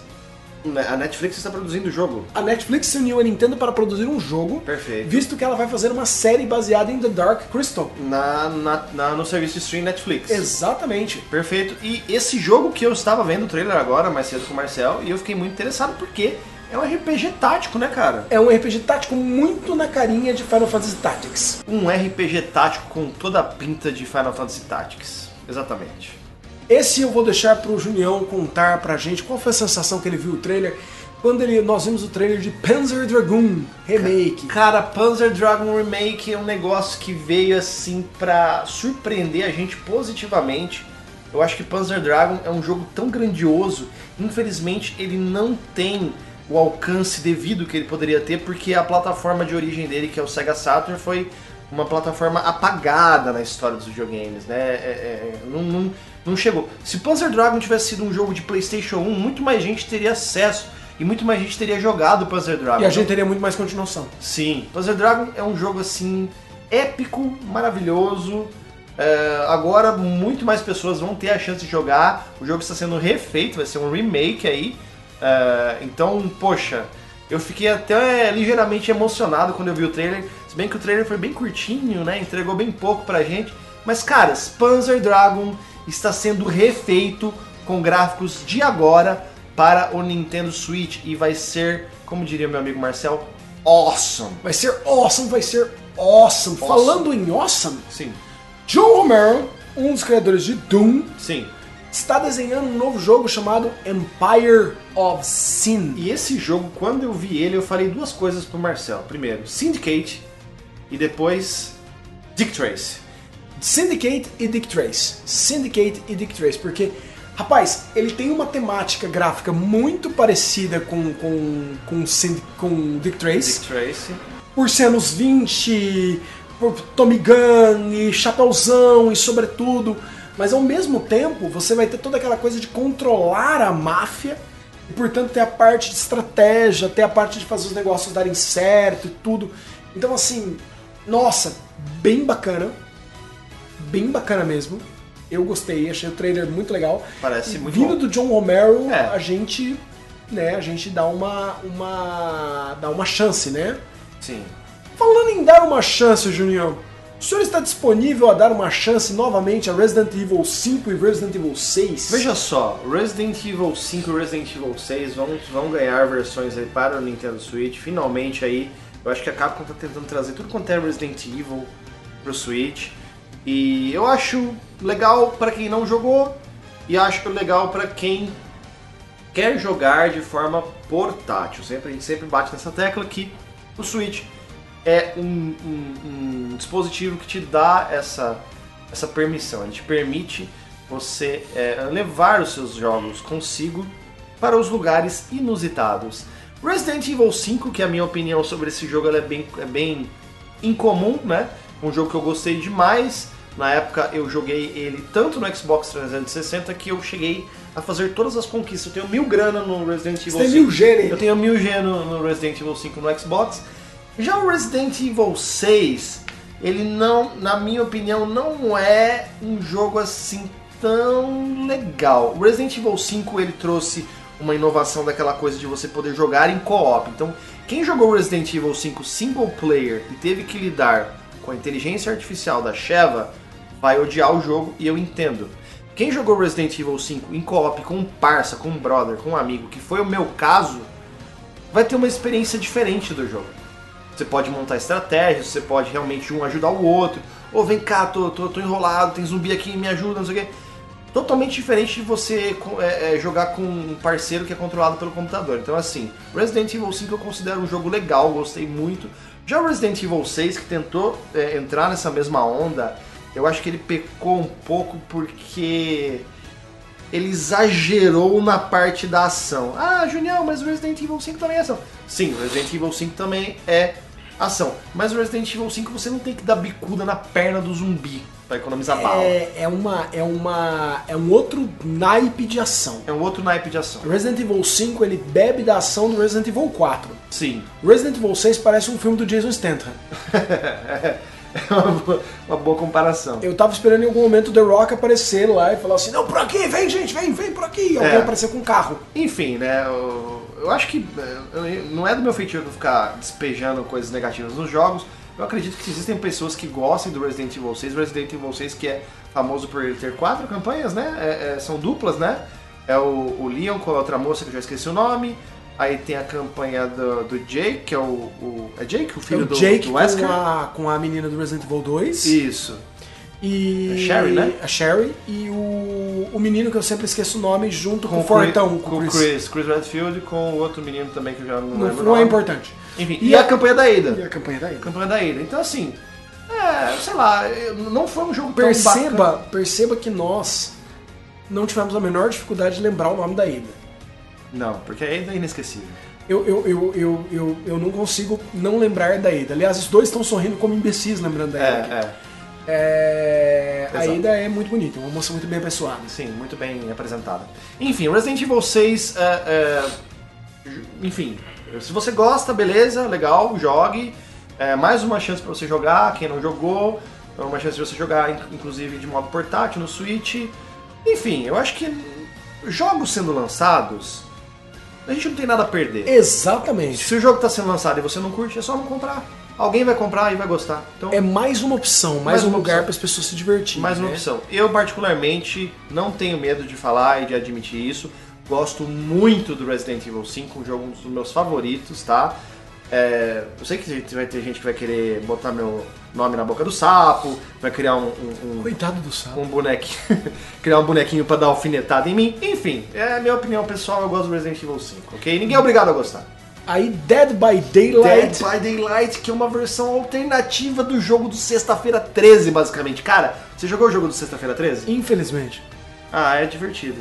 É porque divertido. provavelmente como eu não joguei com nenhum truta, É. eu joguei com umas pessoas estranhas, É. aí não foi tão legal. Jogar com os truta é muito legal. Jogar o jogo é- tem problemas, é, é feio, é, é- é mal acabado, é- é- enfim, pode ter um monte de coisa, mas o jogo é divertido. Clica ali no Dauntless pra gente, Vamos fazendo um favor. o Dauntless. Aí vamos falar do Dauntless, né? O Dauntless vai sair aí no inverno de 2019. Sim. E ele é meio que uma versão mega, mega desenhada de um Monster World. É um massive free-to-play MMO. Tipo um Monster Hunter. Tipo um Monster Hunter. Sim. Agora, você acha que tem espaço pra mais um MMORPG, Junior? Cara, Ainda mais um gratuito? Enquanto as pessoas estiverem jogando, tem, né? É, o jogo parece muito bonito, ele tem um- um- Uma- uma... estética caricata, né? Uma, Uhum. Um estilo gráfico mais desenho do que, obviamente, realista. Até porque é a tendência mesmo dos jogos do Switch, né? Ser Sim. assim. Então, não sei, parece ser um jogo interessante, de temática de monstros, medieval, muito parecido com Monster Hunter. Enfim, mais uma opção aí pra quem quiser um joguinho free to play. É, o trailer dele deixou muito pouco. É, mostrou, não entregou muito. A gente ficou meio assim com ele, certo? Mas, é, é, ainda mais por ser uma desenvolvedora muito desconhecida, Phoenix Labs, né? Sim.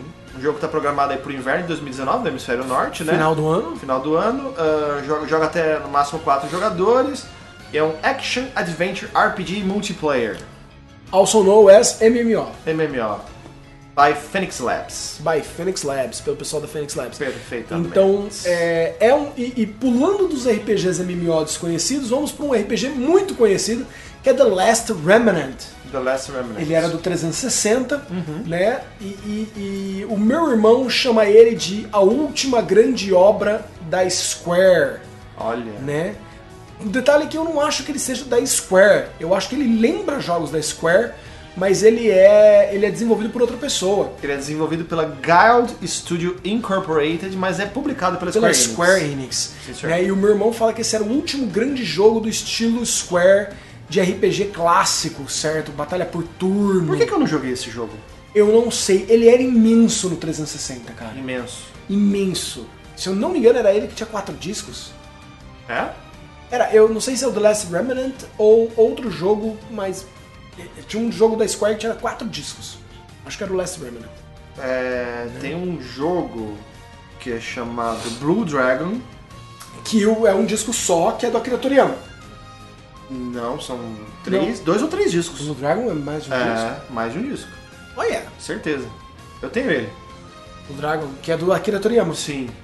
É do Toriyama Sama. Sim, sim, sim, sim. Perfeito. Certo? O Last Remnant tá vindo numa versão HD para o Switch. 720p HD. Não tem 720p conversa. HD. 720p HD. né? Está vindo numa versão HD para o Switch, né? É, no final deste aninho. É um RPG clássico aí, estilo por turnos. Com, gosta. com ataques, né? Então você, você pode dar comandos para os membros do seu grupo. É bem bonitinho. Ele me lembra muito, tá, pessoal? Mas ele é um pouco mais tático do que o Final Fantasy XII. Mas ele me lembra um pouco o estilo do Final Fantasy XII. É, mas ele é um pouco mais tático que o Final Fantasy XII. Certo. Tem posição de inimigo, se o cara der um, um ataque melee e ele for cercado pelo inimigo, ele perde bônus. O, o Junião vai pirar. É. Não é, o, não é muito meu copo de, de, de chá, mas. Realmente parece um jogo que eu gostaria de jogar assim. Eu não sei porque que eu não joguei esse jogo, enfim. Né? Aí nós vamos para um que nós já temos até um demo, que é o Demon X Machina. Aham. Ah, nós temos um demo do, Do Demon, Demon Ex Machina. Ah! Fantástico. Né? Que é um jogo de robôs gigantes, Robôs na verdade mechas, né? Mechas.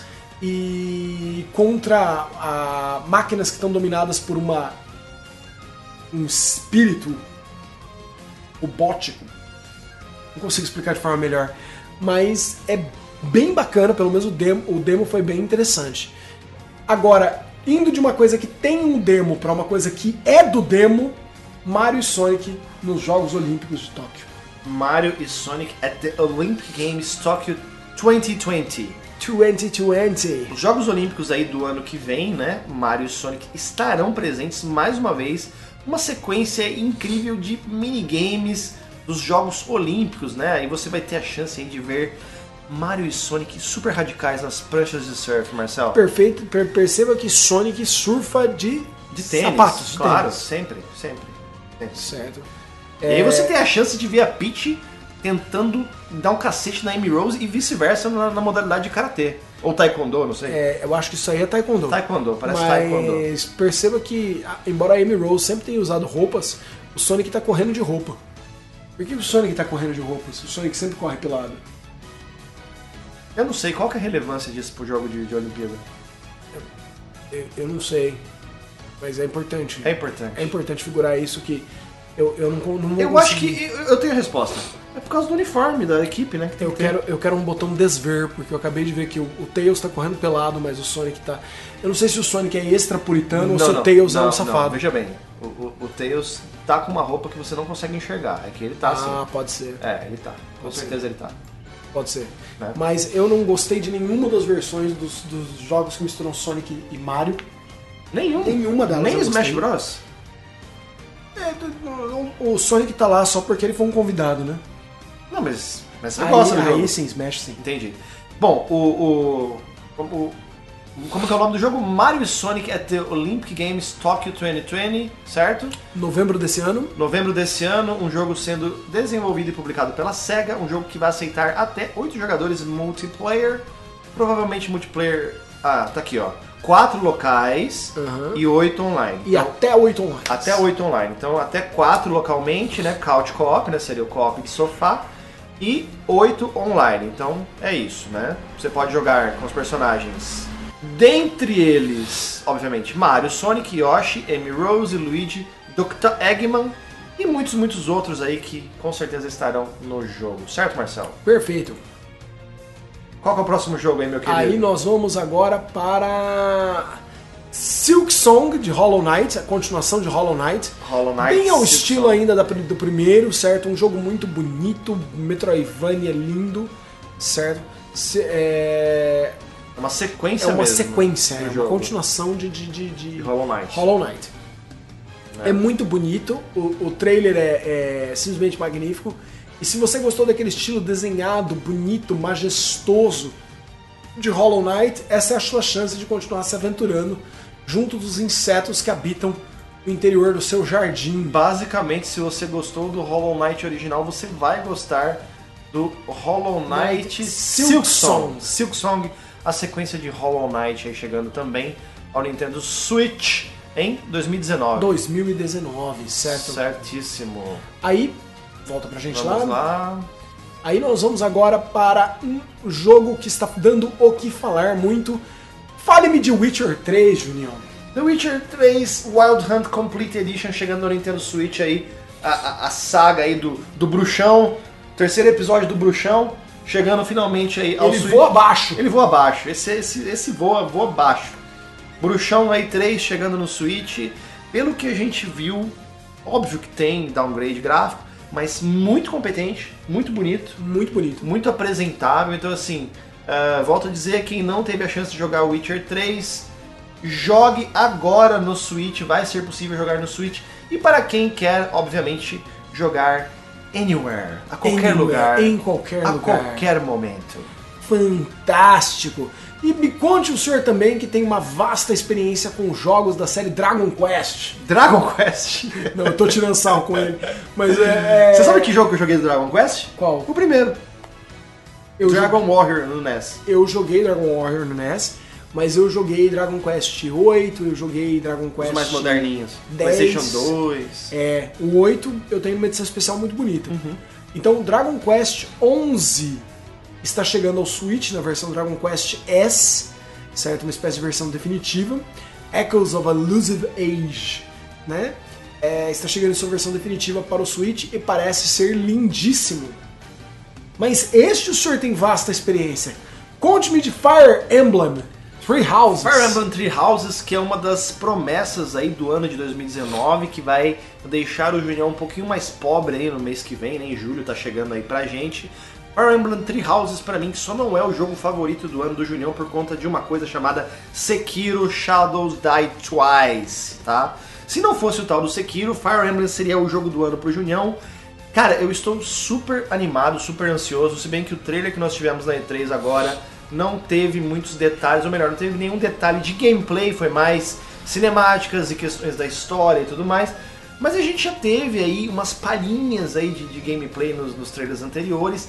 E cara, Fire Emblem não tem como dar errado. Enquanto eles continuarem com a consagrada fórmula do RPG tático, o Junião estará consumindo feito louco. Então Fire Emblem, Three Houses aí chegando também no Nintendo Switch. Mês que vem, compra garantida, Marcel. Esse é compra garantida, esse não tem. Esse não tem saída, meu amigo Junião. Não esse tem. não tem saída, certo? Aí você vai ter Cadence of Italy, que já está lançado nesse momento, certo? Foi lançado no dia 13 de junho, meu Deixa, deixa eu falar o nome completo que é, é- é legal, olha só. Cadence of Hero, Crypt of the Necrodancer featuring The Legend of Zelda.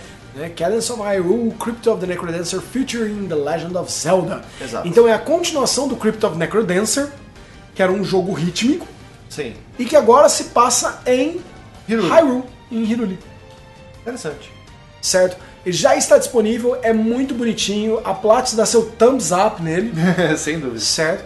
E tipo, eu vou ser obrigado a comprar assim que sair uma versão física Porque ele vai ter que ir pro altarzinho de Zelda. Ah, vai ter que ir pro altar. É obrigado. Obrigado. Obrigado. Obrigado. Tem uma lei.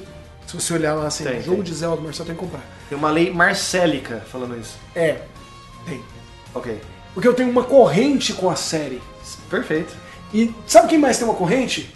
Quem mais tem uma corrente? Astral, Astral Chain. Chain. Brum. Astral Chain, cara, e aí? Astral Chain? Astral Chain, cara, o trailer não mostrou muito, Aham. mas o pouco que ele mostrou é, mostrou que eles parecem ser alguma força policial do futuro. Sim. E eles têm uma corrente que gruda numa espécie de um robô que tá no plano astral. É. É. Certo. É uma loucura. O Exato. desenhista é o Masakazu Katsura, que fez Zetman, que fez Video Grow AI, né? E é do Takahija Taura, que é o designer do Nier Automata. Sim, senhor. E o diretor é o Hideki Kamiya, de Bayonetta. Ou seja, é um Dream Team dos Japa. É um Dream Team de japas de jogos de ação, Olha aí. certo? Em que vocês têm, você tem que aparentemente usar esse robô fantasma Aham. pra atravessar o cenário e lutar. Atravessar o cenário e lutar. Então, quando você dá um toque no botão, você vai para um universo onde o robô é visível e só o robô afeta os objetos. Ah, sim. E aí, com outro toque, você tá de volta no mundo real, onde só você afeta os, os objetos. Mas na hora da batalha, os monstros têm a versão astral presa na versão física. Então você tem que combater ele nos dois planos. Entendi. Parece pirado, mas ao mesmo tempo parece anormalmente bom. Você lembra dos jogos da Treasure do final dos anos 90? Eu vou citar dois aqui. Um aquele aclamado shooter navinha, Radiant Silvergun, e um que saiu um ano antes chamado Silhouette Mirage, que saiu para Saturn e PlayStation. Eu, o Radiant Silver Gun eu joguei, o Silhouette Mirage não.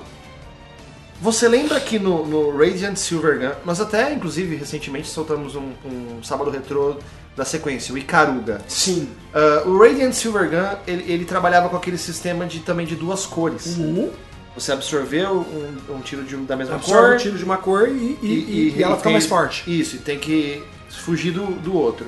O Silhouette Mirage, a personagem, quando você estava andando para direita, ela era azul. Quando você estava andando para esquerda, ela era vermelha. E era mais ou menos o mesmo a mesma ideia. Ela era tipo assim, pensa na, na personagem pela metade de uma cada metade de uma cor. E conforme ela tá virando para um lado ou para o outro, você tinha uma cor ou outra cor. É mais ou menos o que o Astral Chain tá fazendo com essa questão de planos Sim. astrais, né? Toca, mudou. Toca, mudou, mudou. você muda tal, fazendo uma comparação um pouco pobre, mas tem uma certa Não, funcionou, funcionou a comparação. legal, né? Sabe? E agora, Marcel, nós vamos falar do quê? Do Animal Crossing? Olha, Super Mario Maker não tem muito o que a gente falar Super Mario Maker 2, porque Mario Maker. É o Mario Maker melhoradinho, é como se, sabe o, o, o- Mario Gatinho? Mario Gatinho não, o, o 2D, me fugiu o nome. O New Super New Mario. Super Mario Bros. U Deluxe. Uhum. O Deluxe, né, o, o U saiu no, no Wii U, o Deluxe saiu no Switch. Exatamente. Eu acho que é mais ou menos o comparativo que eu faço. O Mario Maker saiu no Wii U, o Maker 2 vai sair no Switch, com algumas alterações, algumas coisas a mais e tal, mas essencialmente ainda é o Mario Maker. Eu vou, eu vou mais longe. Seria assim, Super Mario Maker 1 era um hambúrguer gostoso, mas Super Mario Maker 2 é esse mesmo hambúrguer com bacon. Uma camada de bacon e uma camada de extra queijo. Exatamente. Perfeito. É mais, mas é uma delícia, Sim, senhor. certo? Sabe o que mais é uma delícia? O que mais? Animal Crossing New Horizons. Bom, aí eu deixo pro senhor, porque é- realmente Animal Crossing não é o jogo do Junião, né? A minha mulher assistiu esse trailer, depois ela assistiu a Treehouse dos 26 minutos da apresentação e ela pirou localmente. Loucamente. Loucamente. Ela me puxava pela camiseta, ela Endoidou. falava, olha isso. A moça endoidou. Ela endoidou. Olha a história agora é que você está numa ilha deserta Certo. e você vai construir toda a cidade. Então, diferente de Animal Crossing normal, onde a cidade em si, o terreno era gerado randomicamente e depois você tinha que colocar as construções nele. Em Animal Crossing, a ilha vem, ela, ela tem sempre mais ou menos o mesmo formato, mas você vai construir, você vai colocar onde vão estar as casas. Quanto mais casas você construir, mais gente vai mudar. Tem gente que vai mudar no- nos lotes que você separar, certo? Você vai poder mudar a sua casa de lugar enquanto você tiver uma tenda. Nossa, é mil- você vai poder, você vai ter uma coisa de craft, de você ter que, que craftar seus itens e seus seus machados e seus, sua vara de pescar. Tem uma vara de colocar no rio pra pular. Então você não precisa achar uma ponte. É. Se você não tiver construído uma ponte ainda, ou se a ponte estiver longe, você só põe a vara no rio e pum, pula Meio rio. Caverna do Dragão. Meio caverna do dragão. Então, tipo assim, cara, tudo que a gente viu tá absolutamente majestoso. Porém, Porém, a Nintendo atrasou esse jogo do final deste ano para o começo do ano que vem, de forma a, segundo ela, poupar seus funcionários de horas extras e de desgastes. perfeito. Né? Perfeito. Fantástico. Eu acho que a gente pode esperar uns meses aí pra Animal Crossing. Ah, com certeza. Até espera. porque o final do ano ele já vai estar lotado, né? Cara, o- não vamos nem falar do final do ano, vamos falar do ano. Cara, só E3, o tanto de coisa que despejou pra gente, porque você fala assim, ah, E3 foi morna. Cara, olha o tanto de jogo legal que as empresas mostraram. Sim. Imagina se for, se for comprar todos esses jogos que você tem vontade de jogar. Rapaz, Você vai ter jogo pra dedéu, meu querido. Então, assim, a, a- a- a gente acha que às, às vezes as pessoas reclamam um pouco de barriga cheia da E3, mas enfim. E agora? Ah, Julião, eu, eu, eu quero falar sobre com você, eu quero trazer você pra minha fé de A Lenda de Zelda. A Lenda de Zelda. A Lenda de Zelda, Link's Awakening aí recebendo aí um, um remake do jogo que saiu lá no Game Boy. Game Boy. No Game Boy agora está voltando. Teve uma versão especial no Game Boy Color chamado Link's Awakening DX. DX, tipo um Director's Cut, mais ou menos. Isso. Ah, agora teremos aí um jogo totalmente refeito aí para o Nintendo Switch. Exatamente, nós teremos uma versão refeita para o Nintendo Switch com os gráficos meio que usam um estilo meio de massinha, Ah, bonitinho. né? Bonitinhos, É bonitinho. eles são vistos de cima. E teve uma entrevista com o Aonuma em que perguntaram assim, mas parece que vocês estavam tentando fugir das, das convenções típicas de Zelda. E, e ele falou assim, não, então a gente fugiu, a gente fez Breath of the Wild, a gente quebrou as convenções típicas, né? E agora a gente está voltando para apresentar para as pessoas que foram trazidas por Breath of the Wild, a gente vai apresentar como era um Zelda clássico Lembra para como, elas. quando o Zelda nasceu? Ele era assim. Ele era assim. Era desse jeito. Esse jogo, no entanto, eu acho que ele é uma escolha maravilhosa para eles fazerem isso, porque ele é um- foi o primeiro Zelda de portátil. Então ele explica para um pessoal que era adulto e nunca tinha jogado Zelda, porque o Game Boy, a maior parte das pessoas que compravam Game Boy eram mais velhas. É. E muitas vezes eles não eram, eles não tinham contato com o NES. É, não, não era uma, não, tinha- não carregava uma bagagem gameística de, de antes, né? Isso. Então a Nintendo explicava muitas coisas. Por exemplo, tem um menino que você encontra uma hora que ele fala assim: se você quiser salvar o jogo, aperte A, B e Start Select ao mesmo tempo. Você vai salvar o jogo. E aí em seguida ele fala assim: não me pergunte como eu sei isso, eu sou só uma criança. Sabe? Muito bom. E é bem bonitinho. É, um- é uma história simples, muito bonitinha, que envolve o peixe, né? é, um- um- um- o peixe deus, né? O Windfish, que é o que, que é o, o a, a, di- a divindade de Koholint Island. Ele tá tendo um pesadelo e o Link tem que achar um- uma série de, de instrumentos musicais para acordar o Windfish. Então é muito, muito bonito. A música é maravilhosa, é uma música sensacional que criou várias músicas que depois vieram fazer parte da- das orquestras de A Lenda de Zelda. É, e, e tem um humor muito fofinho. Era, é, foi o melhor humor do Shigeru Miyamoto ever na vida dele. E tipo, é muito bom. E se, a se o nível de dublagem manter a mesma qualidade do original do Game Boy, nós estamos prontos. E eu estarei no meu último dia na Disney no dia do lançamento deste jogo. Ou seja, você vai trazer dos Estados Unidos aí o lançamento dia 20 de setembro desse ano, tá? Um jogo single player. Desenvolvido e publicado pela Nintendo aí, um remake do Link's Awakening, lançando agora em setembro para Switch.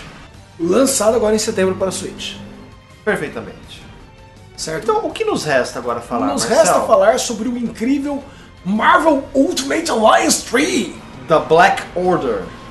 A Ordem Negra. Sim, os servos de Thanos, a Ordem Negra, né, que viaja por planetas para destruir metade da população de cada um deles em honra a Thanos, o Titã Louco, certo? Se você gostou de Ultimate Alliance 1, se você gostou de Ultimate Alliance 2, Ultimate Alliance 3 é pra você. É um RPG de batalha, um RPG de ação, quatro jogadores, só que agora você pode ter multiplayer local ou online de até quatro jogadores. Fantástico. E eu gostei muito dos dois primeiros. Eu achei Os muito dois legal. primeiros são São sensacionais. jogos muito divertidos aí do, do- dos heróis da Marvel, né? Basicamente um Vingadores aí, Ultimate Alliance. Aliás, eu tava vendo ali, eu conheço quase todos esses heróis, assim. Agora você conhece quase todos os heróis. Quase todos, quase todos. Eu tô vendo aqui a capa do jogo. Realmente tem bastante gente conhecida aqui, né? E eles não foram na questão do universo cinematográfico, né? Eles são versões dos quadrinhos mesmo. E detalhe, este jogo foi feito, ele recebeu a luz verde para ser feito apenas a, a, a, empresa que estava desenvolvendo, ela foi desenvolvendo toda a estrutura dele, mas os assets gráficos só foram feitos depois do sinal verde da compra da Fox. Porque se não tivesse os X-Men, o jogo não seria feito, ele não seria finalizado. É, pô, mas os X-Men ali dão um baita de um sentido melhor no. Então, só No depois da jogo. compra da Fox, que aí os X-Men migraram de volta pra Disney. Os X-Men. O Deadpool tá nessa também? Tá, tá, incluído o como- Deadpool tá incluído ali também. É, não, não, eu digo, ele também tava nessa condição Ele da tava nessa do- condição da Fox da também, Fox, é. né? É, e o Homem-Aranha está aí por um acordo com a Sony. O Homem-Aranha tem que ter, cara. O Homem-Aranha é um herói assim que ele. ele cê- cê- por mais que você saiba que o Homem-Aranha ele não é o mais forte e tudo mais, você sente falta do Homem-Aranha. Ele é cara. muito fofo. Ele é um cara Ele é muito legal, fofo. ele, ele, Ele é, é uma zoeiro. pessoa muito boa, ele é. É. um coração muito valente, né? Menino, menino bom. Menino bom e. e- e- Menino bom. E, veio pra somar a equipe. Veio né? pra somar, Veio ele, ele é somar. aquele cara, ele é aquele, ele é aquele, ele é aquele menor aprendiz que você quer que fique, né? Exatamente. Ele, você quer que fique. Menor aprendiz. menor adorei. aprendiz que quer que fique. Adorei essa. Aí você tem Luigi's Mansion. 3. Luigi's Mansion 3, que tem o Guide, que é um Luigi feito. Porque, assim, eu não entendi muito bem o conceito, porque o Guide, ele, ele meio que tem, tem um no clipping, que ele pode passar objetos, passa por, por é, espinhos e coisas ali, só que ao mesmo tempo ele abre baús. É porque, na verdade, ele é meio que o espírito do Luigi, que é formado por uma gosma Tipo criada... geleia dos casos fantasmas. É, tipo geleia do Caça Fantasmas. É. É. uma gosma que o, o, o Dr. Iggy inventou, Aham. certo? Pra, pra copiar o Luigi. Né? Sim. Só que o Luigi meio que tem que. Não, é, não sei se é a alma do Luigi ou se ele tem que manter concentração. Mas quando você tá usando o Luigi, o Luigi fica todo mole, assim, ele fica meio ba- cabisbaixo. É, ele fica meio que em standing by ali. Ele fica. É, ele é como se o espírito dele não tivesse tiver- ali. é, tivesse no Guide. Certo. Pode ser que o gráfico tá muito distante por causa do seu trailer e a gente não tá vendo e ele tá usando um Game Boy pra controlar o Guide. Possível também. Pode ser. Né? Seria Porque, poético. porque afinal ele tinha um Game Boy no primeiro. no- no- ele tinha um, um Game Boy Horror. Game Boy Horror. Game Boy Horror. Eu lembro disso. né? Não era o Color, era o Horror. Era o Horror. Game Boy Horror. E o Guide serve pra atravessar porta, serve pra andar em espinho. Sim. Ele serve pra várias coisas. Caras, o primeiro jogo é sensacional. O segundo jogo no 3DS, eu, revi, eu virei ele do avesso. De tanto que eu joguei ele. Sim, senhor. Certo. Na época eu ainda não morava com a Louise. E eu ia, quando eu ia dormir na casa dela, eu levava. Porque a Loi ela assiste um pouco de filme e dorme. Então aí eu ficava jogando até tipo altas horas da madrugada e é sensacional. Então aí, Luigi's Mansion 3 também, basicamente quem gostou do- dos outros vai gostar, dois de- vai gostar. desse aqui. Junião, eu deixei o melhor para você. Qual é o grande jogo do ano da Nintendo?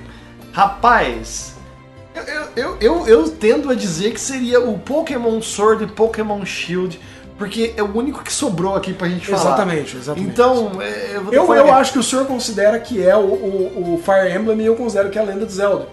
Mas, pra Nintendo economicamente, o mais importante É o Pokémon, faz sentido. É o o Pokémon, é, é um, é um arrasa quarteirão, né? é um arrasa É um quarteirão. arrasa quarteirão. Então explica pra nós, é Pokémon Sword ou Pokémon Pokémon Sword Shield? and Shield. Gente, é a mesma coisa do amarelo e do vermelho, é a mesma coisa do. do, do, do X e Y. do XY, Gold e Gold, Silver, São as duas Platinum versões. Ruby, Platinum Safire, eu sempre me perco, enfim. Ruby e Safira. Ruby Safira, eu- é, é isso. Eles são duas versões do mesmo jogo, Certo, onde você vai embarcar numa jornada na região de Galar, certo. certo? Você não vai ter todos, o que tá dando muita briga na internet, você não vai ter acesso a todos os pokémons que existem até hoje, porque na primeira vez que você jogar o jogo, tipo a primeira, a primeira passagem pelo, pela. Galar Region, você só vai ter os pokémons que tem na Galar Region, certo? O, você tem dois novos pokémons lendários, que são o Zacian e a Zamacenta, tá? É, um tem um escudo e o outro tem uma espada, porque eles são pokémons e também...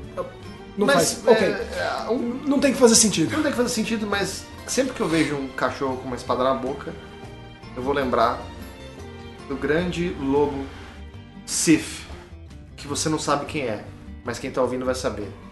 Quando você vê um cachorro com uma espada na boca, você lembra do Great Grey Wolf Sif, que é o Eu grande lobo cinzento. Eu lembro do Alucard. Lembra do Alucard? daquela cena do, do Castlevania, o desenho da Netflix, onde ele pega assim a espada e ele joga a espada com a boca assim e atravessa um vampiro. Tudo bem. Eu- eu- tudo bem, eu, eu vou deixar passar essa. Mas as pessoas que estão ouvindo aí com certeza pegaram a referência. Mas conte-me mais sobre Pokémon Sword and Shield. É, você vai ter então um número limitado de pokémons. Você vai andar de cidade para cidade, como sempre. Você, a vers, esta versão permite utilizar a Pokébola, a Pokéball, o controle Pokébola, para capturar seus pokémons, mas não para controlar seu personagem. Você ainda, ainda não há detalhes exatos disso, mas aparentemente você vai ter que usar uma mão no, no num Joy-Con e uma mão na Pokébola, certo? E uma mão no outro Joy-Con. Mas peraí, você tem três mãos? Droga, fui pego! Né? Não, Mas, não, tipo não, assim, não, tranquilo. Se você jogou Nintendo 64, você vai, vai, vai, Você vai tirar vai, de dar letra, certo. né? Vai tirar de letra. É, Você vai ter que capturar Pokémon, você vai ter que usá-los em batalha. É a clássica experiência de Pokémon. A grande diferença são os controles, que vai ter algumas coisas por movimento, caso você esteja jogando com os Joy-Cons barra Pokébola na mão, certo? E que você vai ter a opção de usar, você vai ter mais algumas mega evoluções, certo? E pros personagens, pros, pros, pros inimigos que não, pros, pros pokémons que não tem mega evoluções, vai ter a possibilidade de você torná-los gigantes em determinados momentos e é, lutar uma luta de pokémons gigantes. Ou lutar até quatro pokémons contra quatro pokémons. Né? Quatro trainers contra quatro trainers. Muitas opções aí para batalhas Poké- Pokémon. Ou quatro pokémons contra um super pokémon. É muito Pokémon. É muito, muito Pokémon. Agora que nós estamos até. Nós tivemos até que tomar água durante essa apresentação, de tanto que nós falamos. Eu Acho que só de Nintendo é mais de 40 minutos aí. Uh, que delícia. Certo? Senhoras e senhores, eu sou obrigado a perguntar agora para o senhor Junião. O que, que você achou da apresentação da Nintendo? A, a a apresentação da Nintendo foi uma apresentação excelente, uma apresentação que trouxe bastante jogos. Via de regra, todos os jogos, assim, ou quase todos, excelentes jogos, jogos que realmente é, agradam a, a vários é, nichos específicos de jogadores. Então, assim, teve pra todo mundo, pra todos os gostos. Eu vou dar nota 9 pra Nintendo, eu não vou dar 10 por um motivo único, Marcel não teve o, o nosso querido Octopath Traveler 2. Porque se tivesse Octopath Traveler 2, aí seria nota 11. Se tivesse Octopath Traveler 2, a gente não ia ter dinheiro. A É. gente não ia precisar comer. É, A gente ia ter que viver de miojo. tem isso. né? Eu dou eu dou 9 também para essa apresentação. Eu acho que ela não ela não ganha 10 só por porque ah, eu vou dar 10. Eu vou dar 10 porque foi a apresentação, para mim foi o topo da E3, foi a melhor apresentação da E3. Nota 10. Foi, foi a melhor apresentação da E3, assim, se você pegar individualmente a- a- as conferências, a Nintendo, pra mim também, foi a melhor de todas. Tá fazendo uma média, o Marcel deu 10, eu dei 9,5 pra Nintendo aí.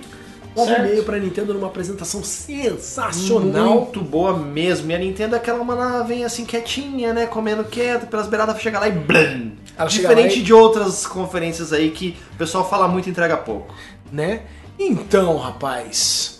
Junião, eu acho que assim, diante da, da- dessas apresentações, faltaram duas gigantes. Faltaram duas gigantes, a gente não falou da eh, Square Enix e não falamos da Microsoft. E então, considerando o tanto de coisas que era pra falar das Tem duas, bastante.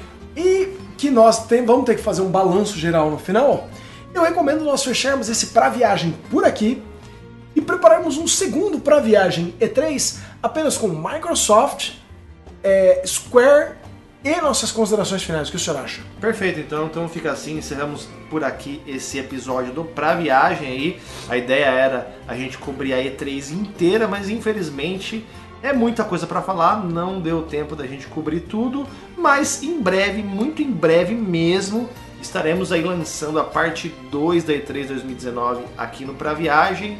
Então, por enquanto é isso. Continue conosco e nos vemos aí no próximo Pra Viagem. Valeu, galera! Tchau, tchau!